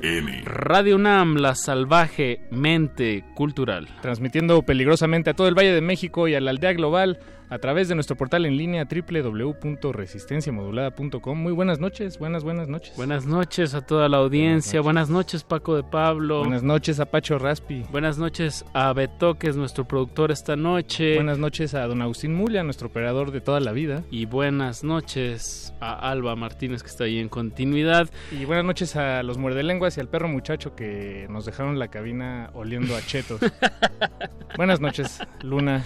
Buenas noches, Cama. Buenas noches. Buenas noches a, a todos. Eh, pues bienvenidos a Cultivo de Ejercios. Eso. Siendo hoy septiembre 2 a las 21 horas con 9 minutos, damos inicio a esta experiencia rarofónica que sucede todos los lunes y los jueves a las 9 de la noche para... ¿qué, qué, de qué se trata este espacio, Paco? Pues en realidad son conversaciones normales con gente normal que resulta que hace música y, y decidió tratar de ganarse la vida. Eh, una aventura que, que, respetamos y nos intriga mucho, nos, nos gusta mucho eh, y nos gusta estudiarla de cerca. Y nos gusta regalarles boletos también para que vayan a conciertos, para que haya una acción directa de ustedes, la audiencia, que, a que se aventuren a los shows en vivo de las bandas que tenemos aquí en cabina. Y así se cierra este ciclo, este bonito ciclo de- eh, que llamamos cultura. bueno, pues esta noche tenemos eh, casa llena, este, estaremos charlando con un proyecto que, que, pues po- podría llamarse también, que está en este caldo emergente burbujeante que se llama Bring the Kings en unos momentitos más. También estaremos charlando con Emisario, otro proyecto que también pertenece a este caldo burbujeante emergente. Todo un poco hacia las guitarras y Sí, como- un poco de rock ahí pesadito. Sí, haciéndonos el, la- el lavado de pues del, del sabor que nos quedó el jueves pasado con Joliet. Estuvo fuerte, Ah, digo claro. delicioso, pero, pero fuerte. Entonces hay que bajarlo eh, pues, ahí, poquito a poco. Y bueno, tenemos una invitación que queremos extenderles y para ello estamos enlazándonos vía telefónica con Tarro. Él es baterista de la banda Cubo o Cubeo. Nunca supe cómo se llama. Tarro, ¿cómo, se, ¿cómo se dice? Pregúntale a Hola. ¿qué tal? ¿Cómo están? Buenas noches. ¿Cómo Eh, estamos, se dice Tarro? cubo, hermano. Exacto. Bien, entonces, no, sí, la verdad sí sabía, Tarro, te estaba, te Ay, estaba no. cotorreando. ¿Cómo están? Buenas noches. Eh, pues, hola, Tarro, bienvenido aquí a las frecuencias de resistencia modulada, gracias por tomarnos la llamada. Eh, No, hombre, gracias a ustedes, gracias a ustedes por tomarse el tiempo también. No, pues eh, agradecidos estamos todos. Eh, Cubo celebrando 15 años de, de carrera. El año pasado lanzaron un disco y este año lo están promocionando en vivo. ¿Es correcto toda esa información, Tarro? Pues, pues mira, en realidad estamos festejando nuestro Sweet 16. Ah, ya, ¿no? 16, el año pasado, claro. El año pasado tuvimos la, la fortuna de festejar nuestros nuestros 15 años. eh, hicimos un pachangón allá en el, en el lunario. Y bueno, y este año, pues ya ahora sí, celebrando nuestros dulces 16, pues estamos armando un, un pachangón este en el Plaza Condesa este próximo sábado. Sábado Buenísimo. 7 de septiembre. Exactamente, exactamente. Entonces, pues bueno, estamos ahorita eh, dentro de la gira eh, que se llama Inmortal, de nuestro último disco que se llama eh, Inmortal. Eh, y pues bueno, pues pues muy felices, muy emocionados, ya con, con toda la energía a tope. Y pues nada, pues invitando a toda la, la raza que nos acompañe este sábado, se va a poner bien bueno el pachangón. Eso. Eh, Tarro, yo, yo te quería preguntar, digo, es un, como decimos, eh, como nos dices, que llevan 16 años de carrera, es un, yo es una banda que conocí en su momento eh, a través de MTV. Sí, claro. De los videos. Ya no eh, pasan videos ahí. ya no pasan. Exacto. El canal era bueno. Pe- sí, exacto. Pero justo te quería preguntar un poco sobre, eh, pues, cómo se ha adaptado Cubo a- en estos años eh, a, a la industria y a la promoción eh, de la música que Al se hace aquí en México. ¿no? Exacto. ¿Cómo, ¿Qué nos puedes decir de cómo se ha adaptado Cubo a estos cambios que, que, que sí han sido casi, pues, pues, no sé si decirlo de 180 grados o de 360 grados, pero de que ha habido cambios muy importantes en estos últimos años? ¿Los ha habido? ¿Tú qué nos puedes decir desde, desde, desde Cubo, desde tu proyecto? Pues bueno, sí, como bien lo dices, pues sí, ha sido como todo un, una eh, montaña rusa, ¿no? De cómo se ha manejado todo esto, este rollo de la escena musical en el país, y no nada más en el país, sino también a nivel mundial. Pues nada, pues eh, básicamente Cubo somos una banda que nos caracteriza el, el rollo de, de, de tocar en vivo, de tener el contacto directo con la, con la gente, que creemos que eso es el, el- la, la promoción más importante que una banda pueda tener, ¿no? Porque pues al fin, al fin y al cabo tú puedes hacer discos muy buenos y por supuesto que, que funcionan, pero realmente cuando digamos cuando es el, el examen final es, es, es el contacto directo con la banda, ¿no? Sí, como Entonces, conecta, pues, ¿no? Exactamente, entonces pues eh, básicamente eso ha sido para nosotros nuestro nuestro motor principal como banda y pues afortunadamente hermano hemos estado pues camellándole como bien dices ya 16 años y, y pues todavía muchos más arrugas por venir, ¿no? Eso, bien, bien, me encantó la respuesta. Tarro, pues eh, tenemos dos pases dobles para nuestra audiencia para este concierto del- de este sábado 7 de septiembre a las 9 de la noche en el Plaza Condesa, que es en calle Juan Escutia 4, Colonia Condesa, para las dos primeras personas que nos marquen. Así es, al 55 23 54 12. Eh, dos pases dobles, cortesía de Cubo para Cubo.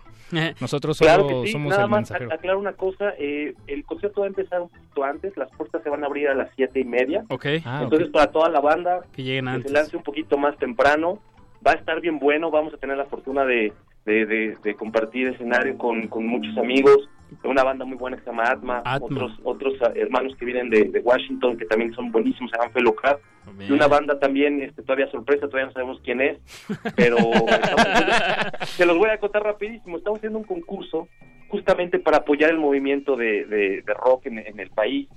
Entonces hicimos un concurso de, de, de bandas, ¿no? Que, que no, no no pueden tener la oportunidad de tocar eh, automáticamente Plaza en, en venues como el Plaza. Sí, Entonces decidimos por qué no también echar la mano a las, a las bandas. Entonces hicimos un concurso y el concurso apenas va a ser la final. Entonces por eso les digo que todavía no sabemos Ah, qué, literalmente. qué banda va a ser la ganadora, pero bueno, ellos, los ganadores también van a tocar, ¿no? Órale. Bien, bien, pues y, eso es y otra por eso va a empezar de- desde antes, ¿verdad? Porque ya son más proyectos. sí. Exactamente. Bien. Entonces, pues va, va, todo va a arrancar eh, a partir de las siete y media. Entonces, a toda la raza, super invitados, va a ser un pachangón, en verdad.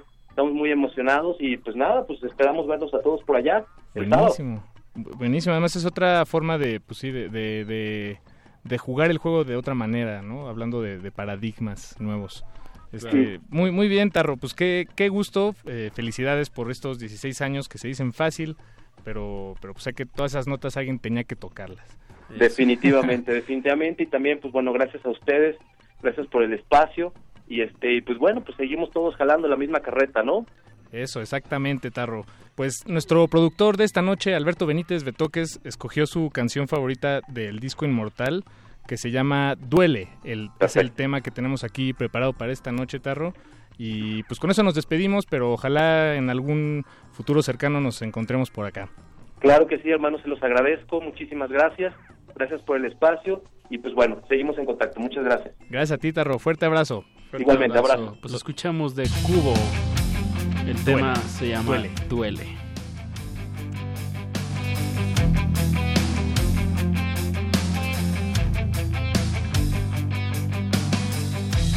Amanece ya, pero ni la luz puede alumbrar lo que tan claro está.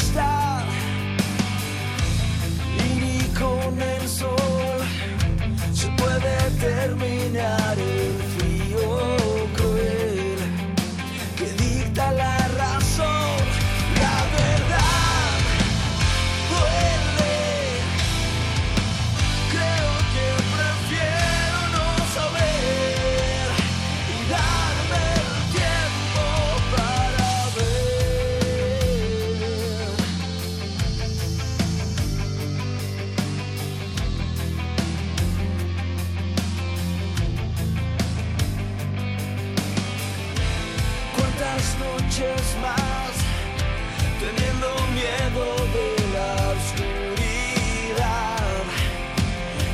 en esta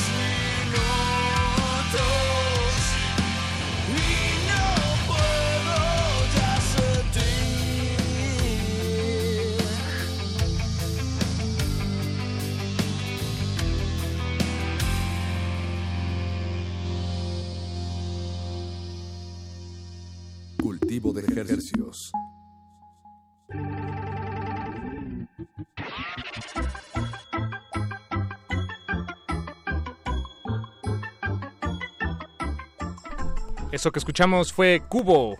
Y el tema se llamó Duele de su último disco Inmortal. Que salió el año pasado, 2018. Y que se van a presentar este sábado 7 de septiembre a las 7 y media de la noche en el Plaza Condesa. Ya se fueron los dos pases dobles que, Gracias a, que sí, regalamos. Gracias a Rodrigo y a Joaquín que se pusieron en contacto con este programa. Felicidades. Bien, Y- por, bien por su sintonía. Bien hecho. Es como una estrellita en la frente. Y ahora vamos a dar una vuelta radiofónicamente. No, una vuelta radiofónica a, esta, a este evento que hemos titulado Cultivo de Ejercios para presentarle a la audiencia y que en estas frecuentes- frecuencias entre la voz de Pablo Borja. Que, bueno, Pablo, ¿cómo estás? Bienvenido. Hola, bien, bien. ¿Y ustedes? Todo ¿Qué bien, tal? gracias. Bien, Eh, bien. Pablo Borja no solo es Pablo Borja y, y ya digo, o sea, sí, o sea, sí. Es más complicado que Es eso. un poco más complicado. Eh, Pablo, tú tienes un proyecto que se llama Bring the Kings. Trae a los reyes. Así es. Este es como mi visión artística, más que nada es, es un proyecto musical, pero también trae muchas ideas Eso. ideológicas y visuales. Entonces, este pues sí, esa es mi, mi otra parte, mi otra faceta. Es como tu algo que tú has conceptualizado para poder sacar eh, pues este lado expresivo, como expresar, ¿no? Digamos, un lado, este lado artístico que todos tenemos. Sí, así es, es una manera de ponerle nombre a, a todo lo que quiero sacar. ¿no? Eso. Bring the Kings es un nombre muy interesante porque estás demandando algo que tal vez demandaría un rey. Que solo un rey podría demandar. Que traigan otros Que reyes. traigan otros reyes. Que traigan otro rey, la única manera de- Exacto. No, bien, pues eh, te- eh, nos llamó la atención este proyecto, Pablo, eh, porque el siguiente eh, material, llamémosle así, que, que vas a publicar se llama About Family and Anxiety Acto 1, Act 1. Y por lo que entendemos, de, de lo que nos han contado, es un proyecto que, que está separado en tres actos eh, y este es el primer acto de ellos. Es todo- hasta ahorita sí. Sí, así es. Sí. Este, la, la idea es, digo, soy muy conceptual, este, entonces la idea es poder tener como una etapa que se llama así About Family and Anxiety, en donde voy a sacar muchas canciones que tienen que ver tanto con cómo lidiar con la ansiedad, con la depresión, con frustración, este, el papel que ha jugado mi familia o que han jugado otros factores como para mantenerte estable.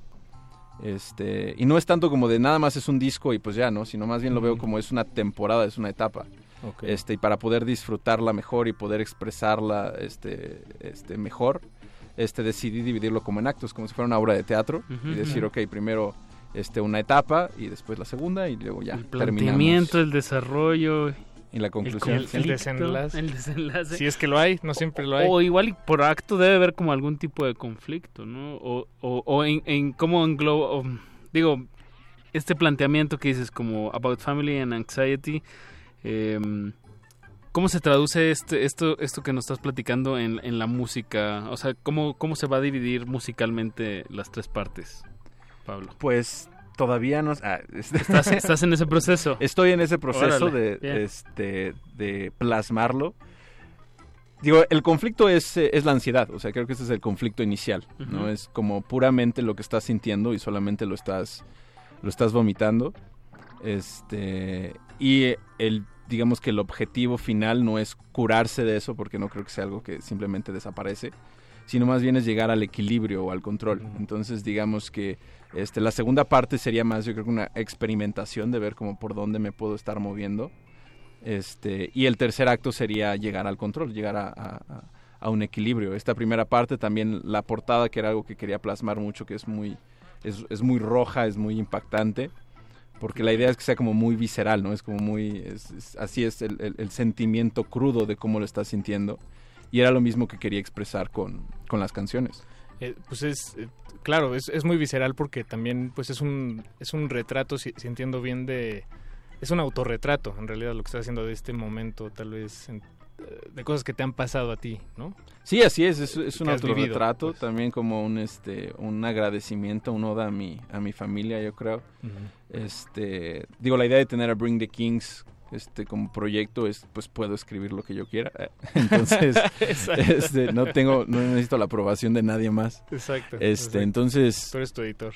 eh, exacto entonces esa idea me gustó mucho es- escribir sobre el conflicto que, que tengo y que creo que muchas personas han llegado a tener y agradecerle a, a las personas que han ayudado a, a- a ese conflicto no Bien, pues. Bien, pues escuchemos algo de este primer acto de Bring the Kings. ¿Qué, Pablo, vamos ¿qué te a gustaría escuchar primero? ¿Mom o...? Vamos a escuchar Mom Sí, primero. primero. Entonces, a ver, ¿qué tal les parece? Bien, bien, pues escuchemos. Están escuchando a Bring the Kings. El tema se llama Mom. Estamos con Pablo Borja aquí en Cultivo de Ejercicios. I've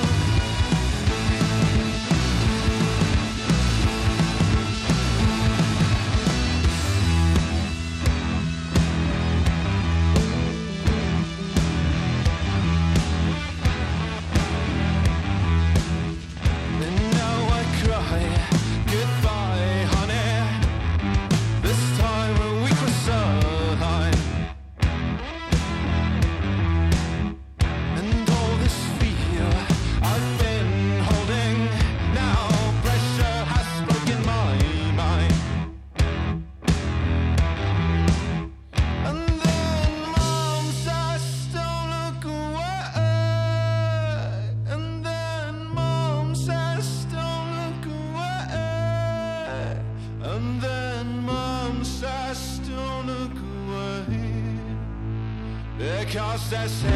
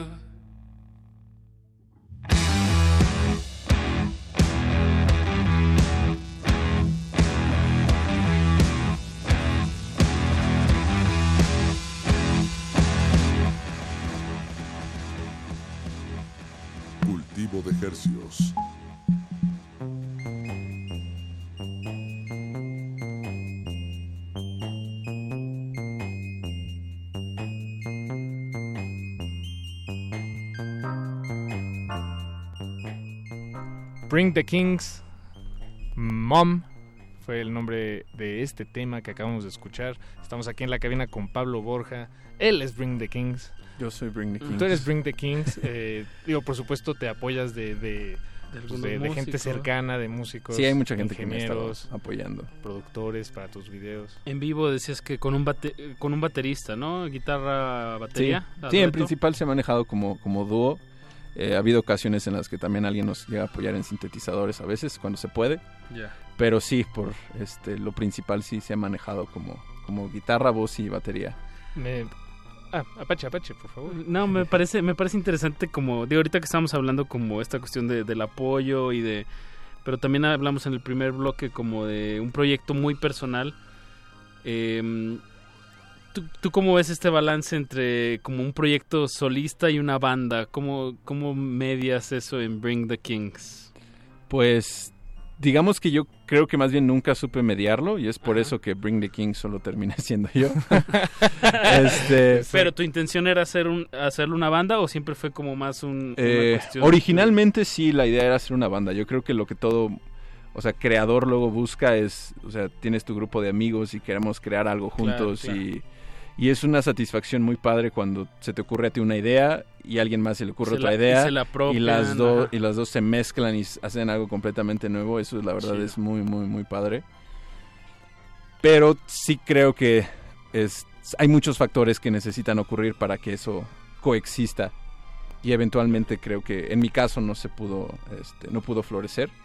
Pero la necesidad de hacer música fue este o sea siguió y digamos que esta es la manera en la que pude hacer que la, que la música funcionara y cuando tengo que lidiar con, con algo del proyecto de mi vida personal pues Por nada más sale. hablo conmigo mismo y digo "Ah".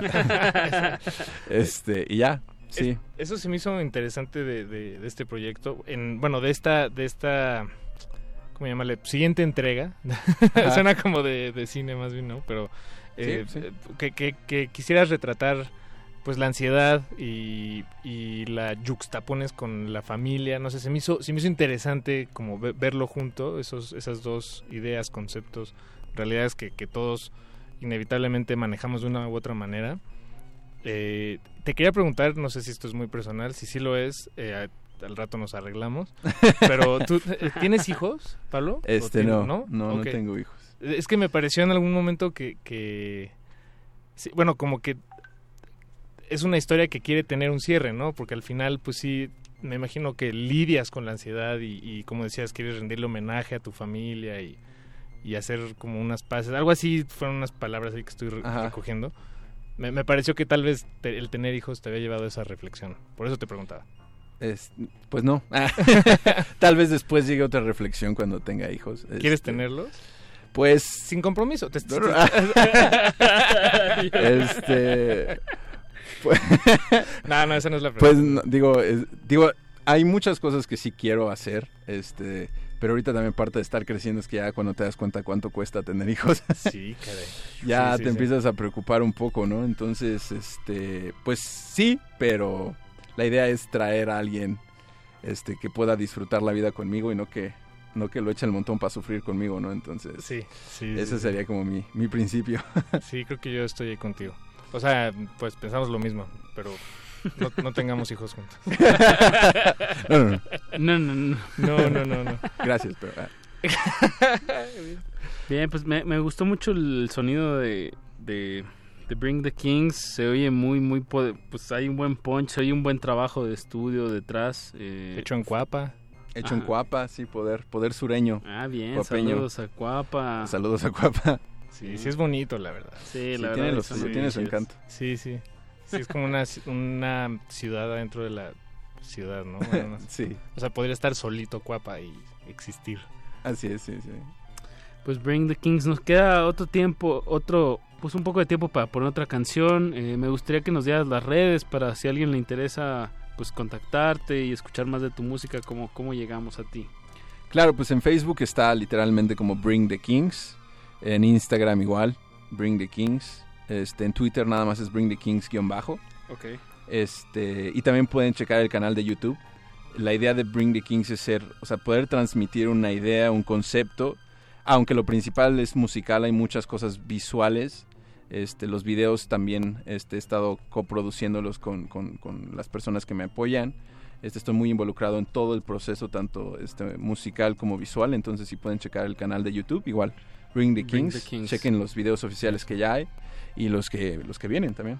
Bien, ¿y qué, pla- qué planes, Pablo? ¿Quieres, eh, el resto del año será, digamos, que, que asiente bien el acto 1 y, y poco a poco proceder con los siguientes dos actos? Así es, este, ahorita el, ahorita el momento de la banda es, ah, sí, poder este, propagar un poco el, el acto 1. Este, se está trabajando en el video oficial este, y poder tener este, un par de fechas antes de que acabe el año. Este, el proyecto es muy personal, entonces también este, estoy este, constantemente cambiando de músicos. Este, entonces, este, ahorita estoy en, en ese proceso, pero ya, ya estoy, ya tengo un nuevo baterista, entonces estamos asentándonos en estos momentos, amarrándonos Bien. para poder sacar algo juntos, preparar la siguiente parte, este, y preparar algo en vivo. Entonces estaría bueno que, que nos siguieran en redes. Este, y cuando digo nos sigan, hablo de mí, mis personalidades. Este, pero que, que sigan el proyecto para, para que puedan caerle y puedan escuchar todo lo que viene. Buenísimo, Pablo. Pues muchas gracias por acompañarnos. No, por- Vamos por a, despedir esta, esta Charla. charla. con un tema del acto 1 que se llama Queens. Así es. Y con eso nos despedimos, Pablo. Muchísimas gracias, Gracias por venir. ustedes. Gracias. Estén al tanto. Esto fue Bring the Kings. Los dejamos porque tenemos más cultivo de ejercicios. No le cambie.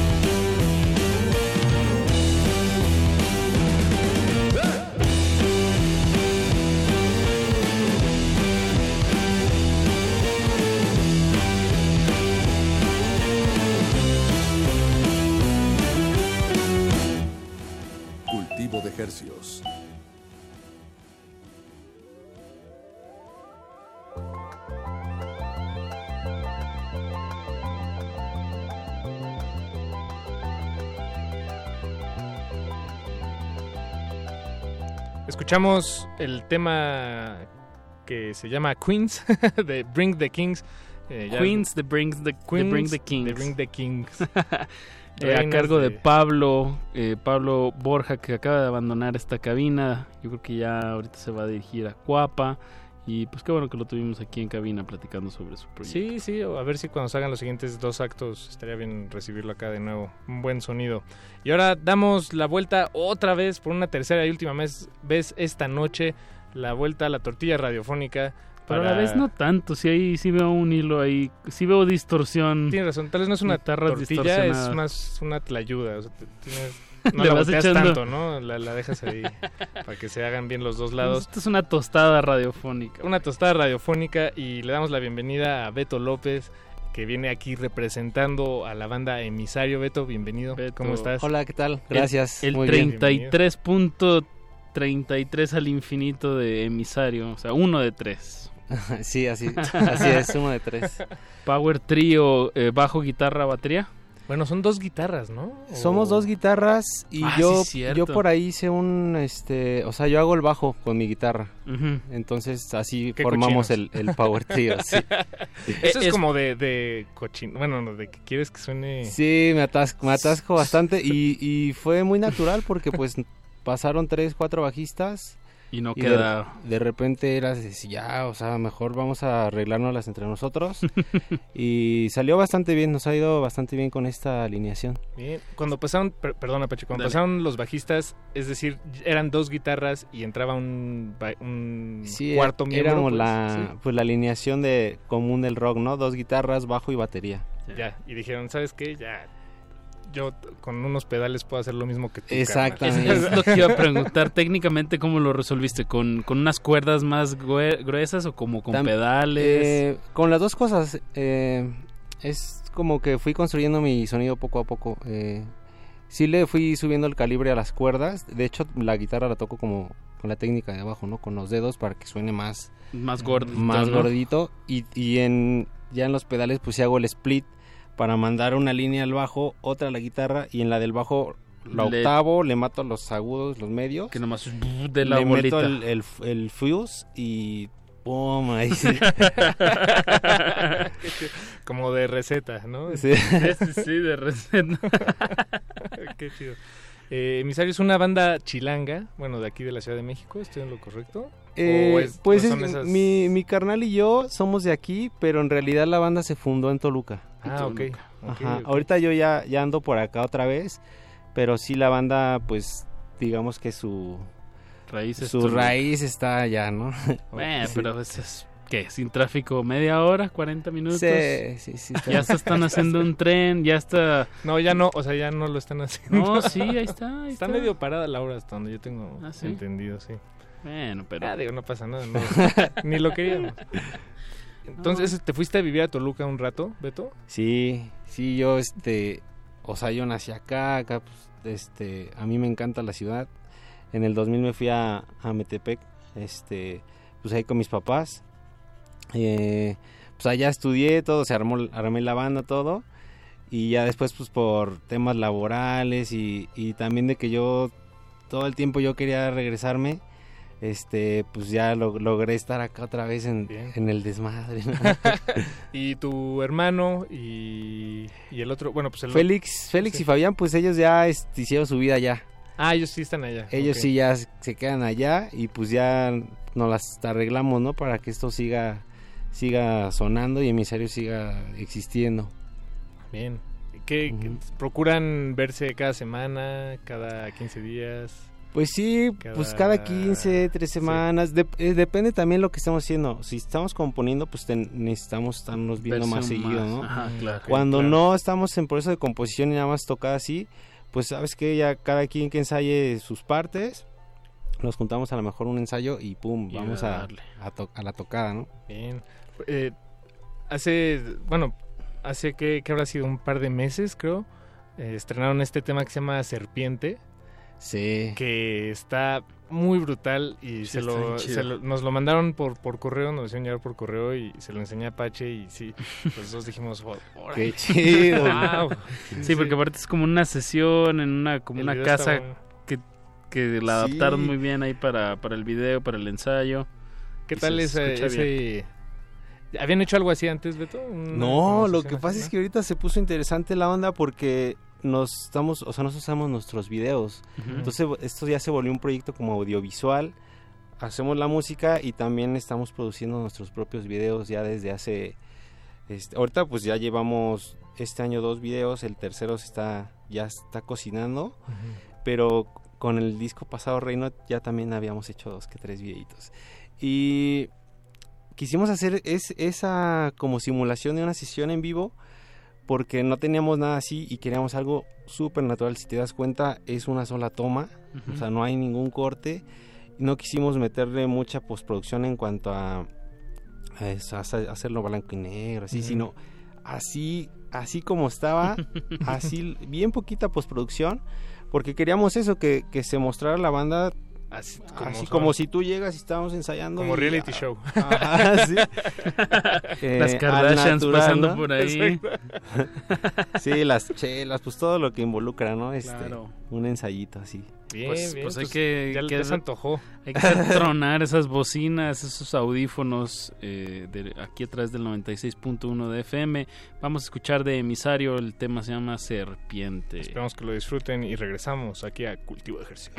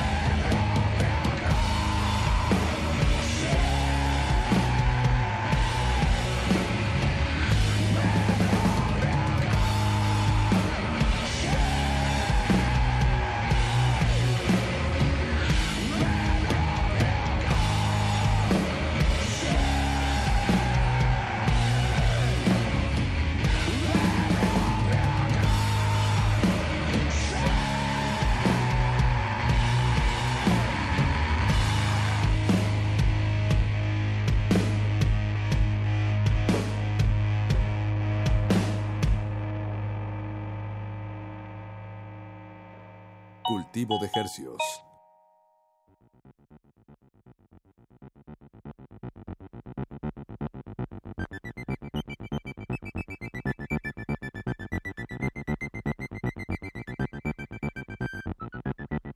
Acabamos de escuchar Serpiente, la banda se llama Emisario y estamos aquí platicando con Beto, guitarrista, bajista, vocalista de- del proyecto. Digo, le, le hago así como que titubeo porque es como una guitarra pero tocada como bajo. Me, me quedé afónico después de esa rola. ¿eh? Seguro, también.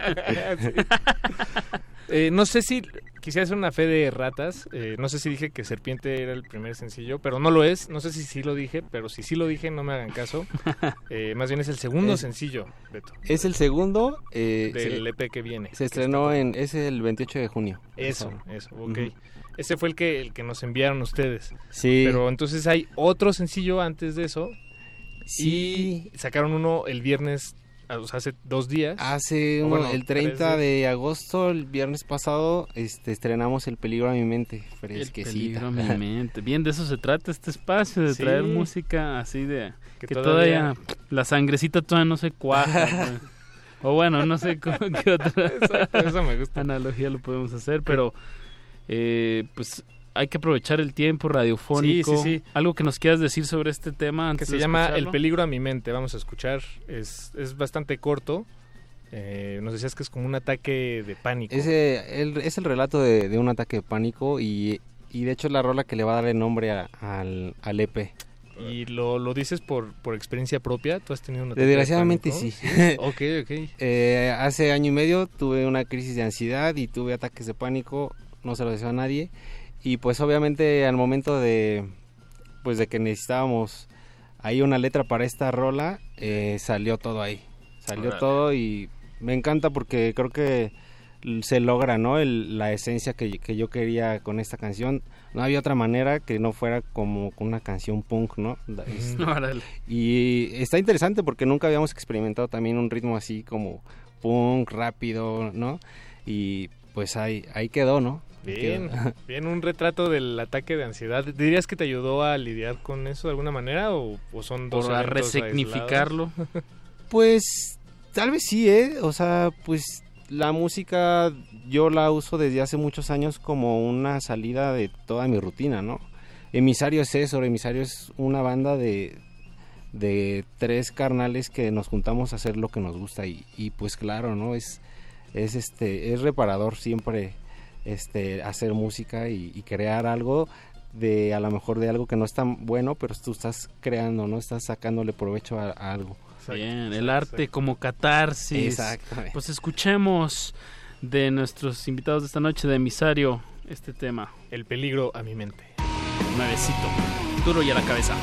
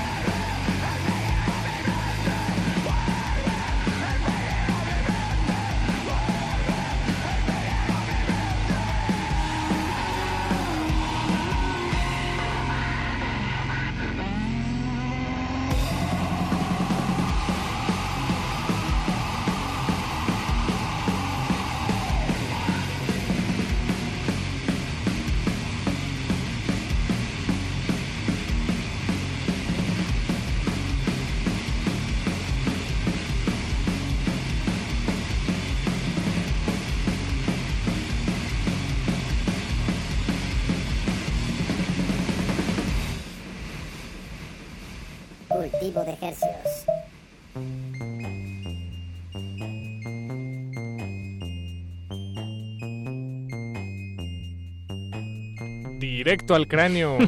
Eso que escuchamos fue el peligro a mi mente. Patadón rápido y furioso, pega y corre, ¿no? sí, pega y corre. La, la banda se llama Emisario, estamos aquí con, eh, con Roberto López. Roberto, bueno, no, es la primera vez que te digo Roberto, Beto. pero- Estamos en confianza. Estamos en confianza, estamos aquí con Beto de la banda Emisario. Este, qué buen tema, Beto. Sí, sí, Sí. estuvo como de ataque de ansiedad, me lo imaginé perfecto. No se lo desea a nadie el, el ataque en sí, pero sí les deseo de que, que estén al tanto de, de este proyecto, Emisario. Eh, Emisario Rock en todas las plataformas, eh, bueno, en su canal de YouTube, en Twitter, en Instagram también. En Instagram también y también pues, en... Emisario Rock. Sí, en todas las plataformas y, y el canal de YouTube también, para que se avienten ahí los videos. Eso. ¿Y para cuándo el, el, el EP van a ser cuatro temas, correcto? Cuatro temas, sí. Y ya hay tres. Ya hay tres. Entonces, ¿Y el cuarto? El cuarto yo creo que ya sale hasta el otro año. Ok. Este, Ah, y se- por, y- se le están llevando bien. Sí, este, y ya sale con todo, ¿no? O sea, ya sol- se va a soltar todo, este, pues todo el material completo.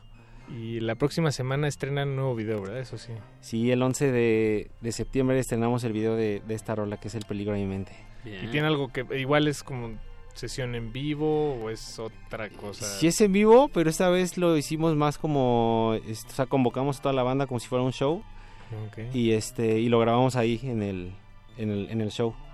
Ok, Entonces este va a ser como este pues em- o sea, va, va a haber gente, de hecho lo que queríamos es que la, la los protagonistas de ese video fueran la banda, no la o sea, la gente ahí echando desmadre y todo. Qué chido. Y quedó bastante bien, la verdad es que este también es algo que no habíamos hecho y va a estar interesante. Bien. Pues despidamos esta emisión de Cultivo de Ejercios con, con más música de Emisario. Eh, pues escuchamos el tercer tema que ya está publicado. Bueno, pues un cachito, lo que nos dé tiempo. Bien. Pues lo que alcancemos. Muchas gracias, Beto, por darte la vuelta. muchas gracias. No, muchas gracias a ustedes por el espacio y pues saludos a toda la bandera que, que nos escuchó y pues ahí estamos, ¿no? Emisario Rock en todas las, las plataformas. Eso. Quédense en sintonía que Resistencia Modulada acaba hasta las 11 de la noche y esta noche Playlist les trae música muy suave. Eso, vámonos. Adiós. La hora del cultivo debe terminar. Así, el sonido podrá florecer.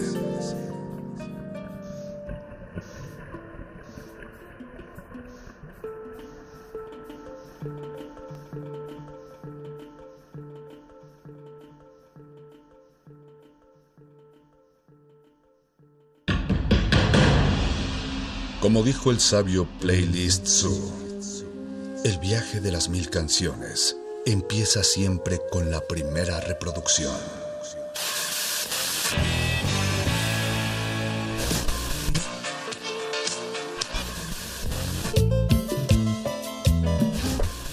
A continuación, un maestro te abrirá la puerta de su lista de reproducción. El resto va por tu cuenta. Ley listo.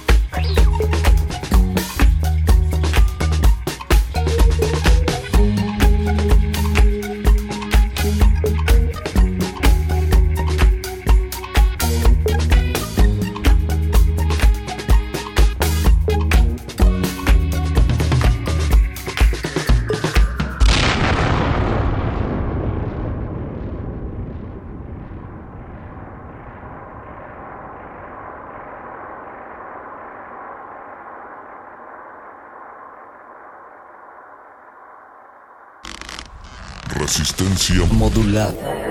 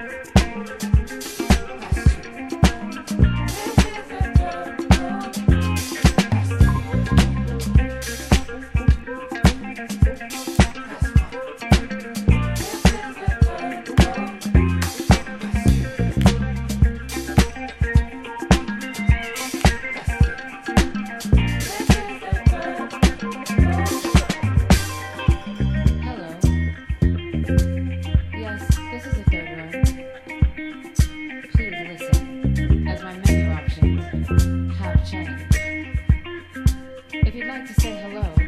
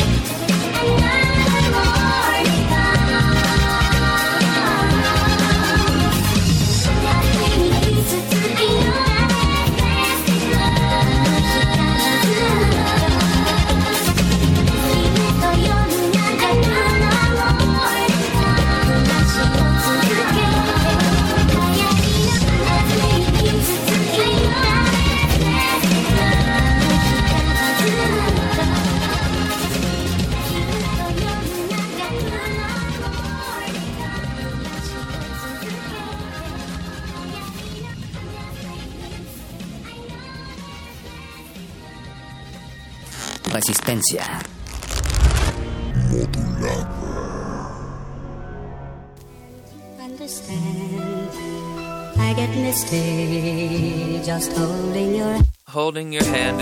Tightly to your fingertips. Watching with a nervous stare and wondering when lingered lips would meet again. We'd decrypt the mysteries between all these places that I've visited. This vista is serene. And I believe the atmosphere was made up when you landed here and froze me in position, thus suspended like a chandelier. Turned my insecurities to wisdom and disbanded fear until the only thing that I resembled was a man revered. See, I met this planet here with lonely apprehension. Always let the canvas smear and hold me back from living till I finally advanced some years and told my after vision.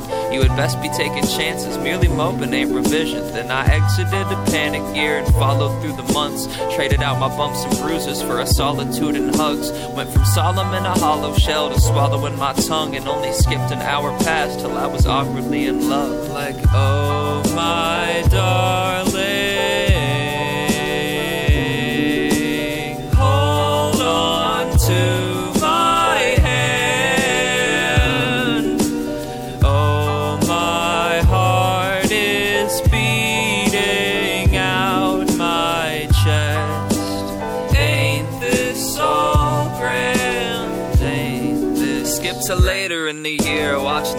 turn to fall, watching Halloween approach and losing slumber to it all. It would seem as though impossible, but somehow you would manage to be even more angelic. Something lovely had evolved, and I refused to question how. Just smile in euphoria, always entertained, and all the while never bored ya. Cause everything about you, from your smile to how you spell your name, is absolutely perfect, and I swear I've never felt the same. Everything about you, from your smile to how you spell your name, is absolutely perfect, and I swear I've never felt the mm. same.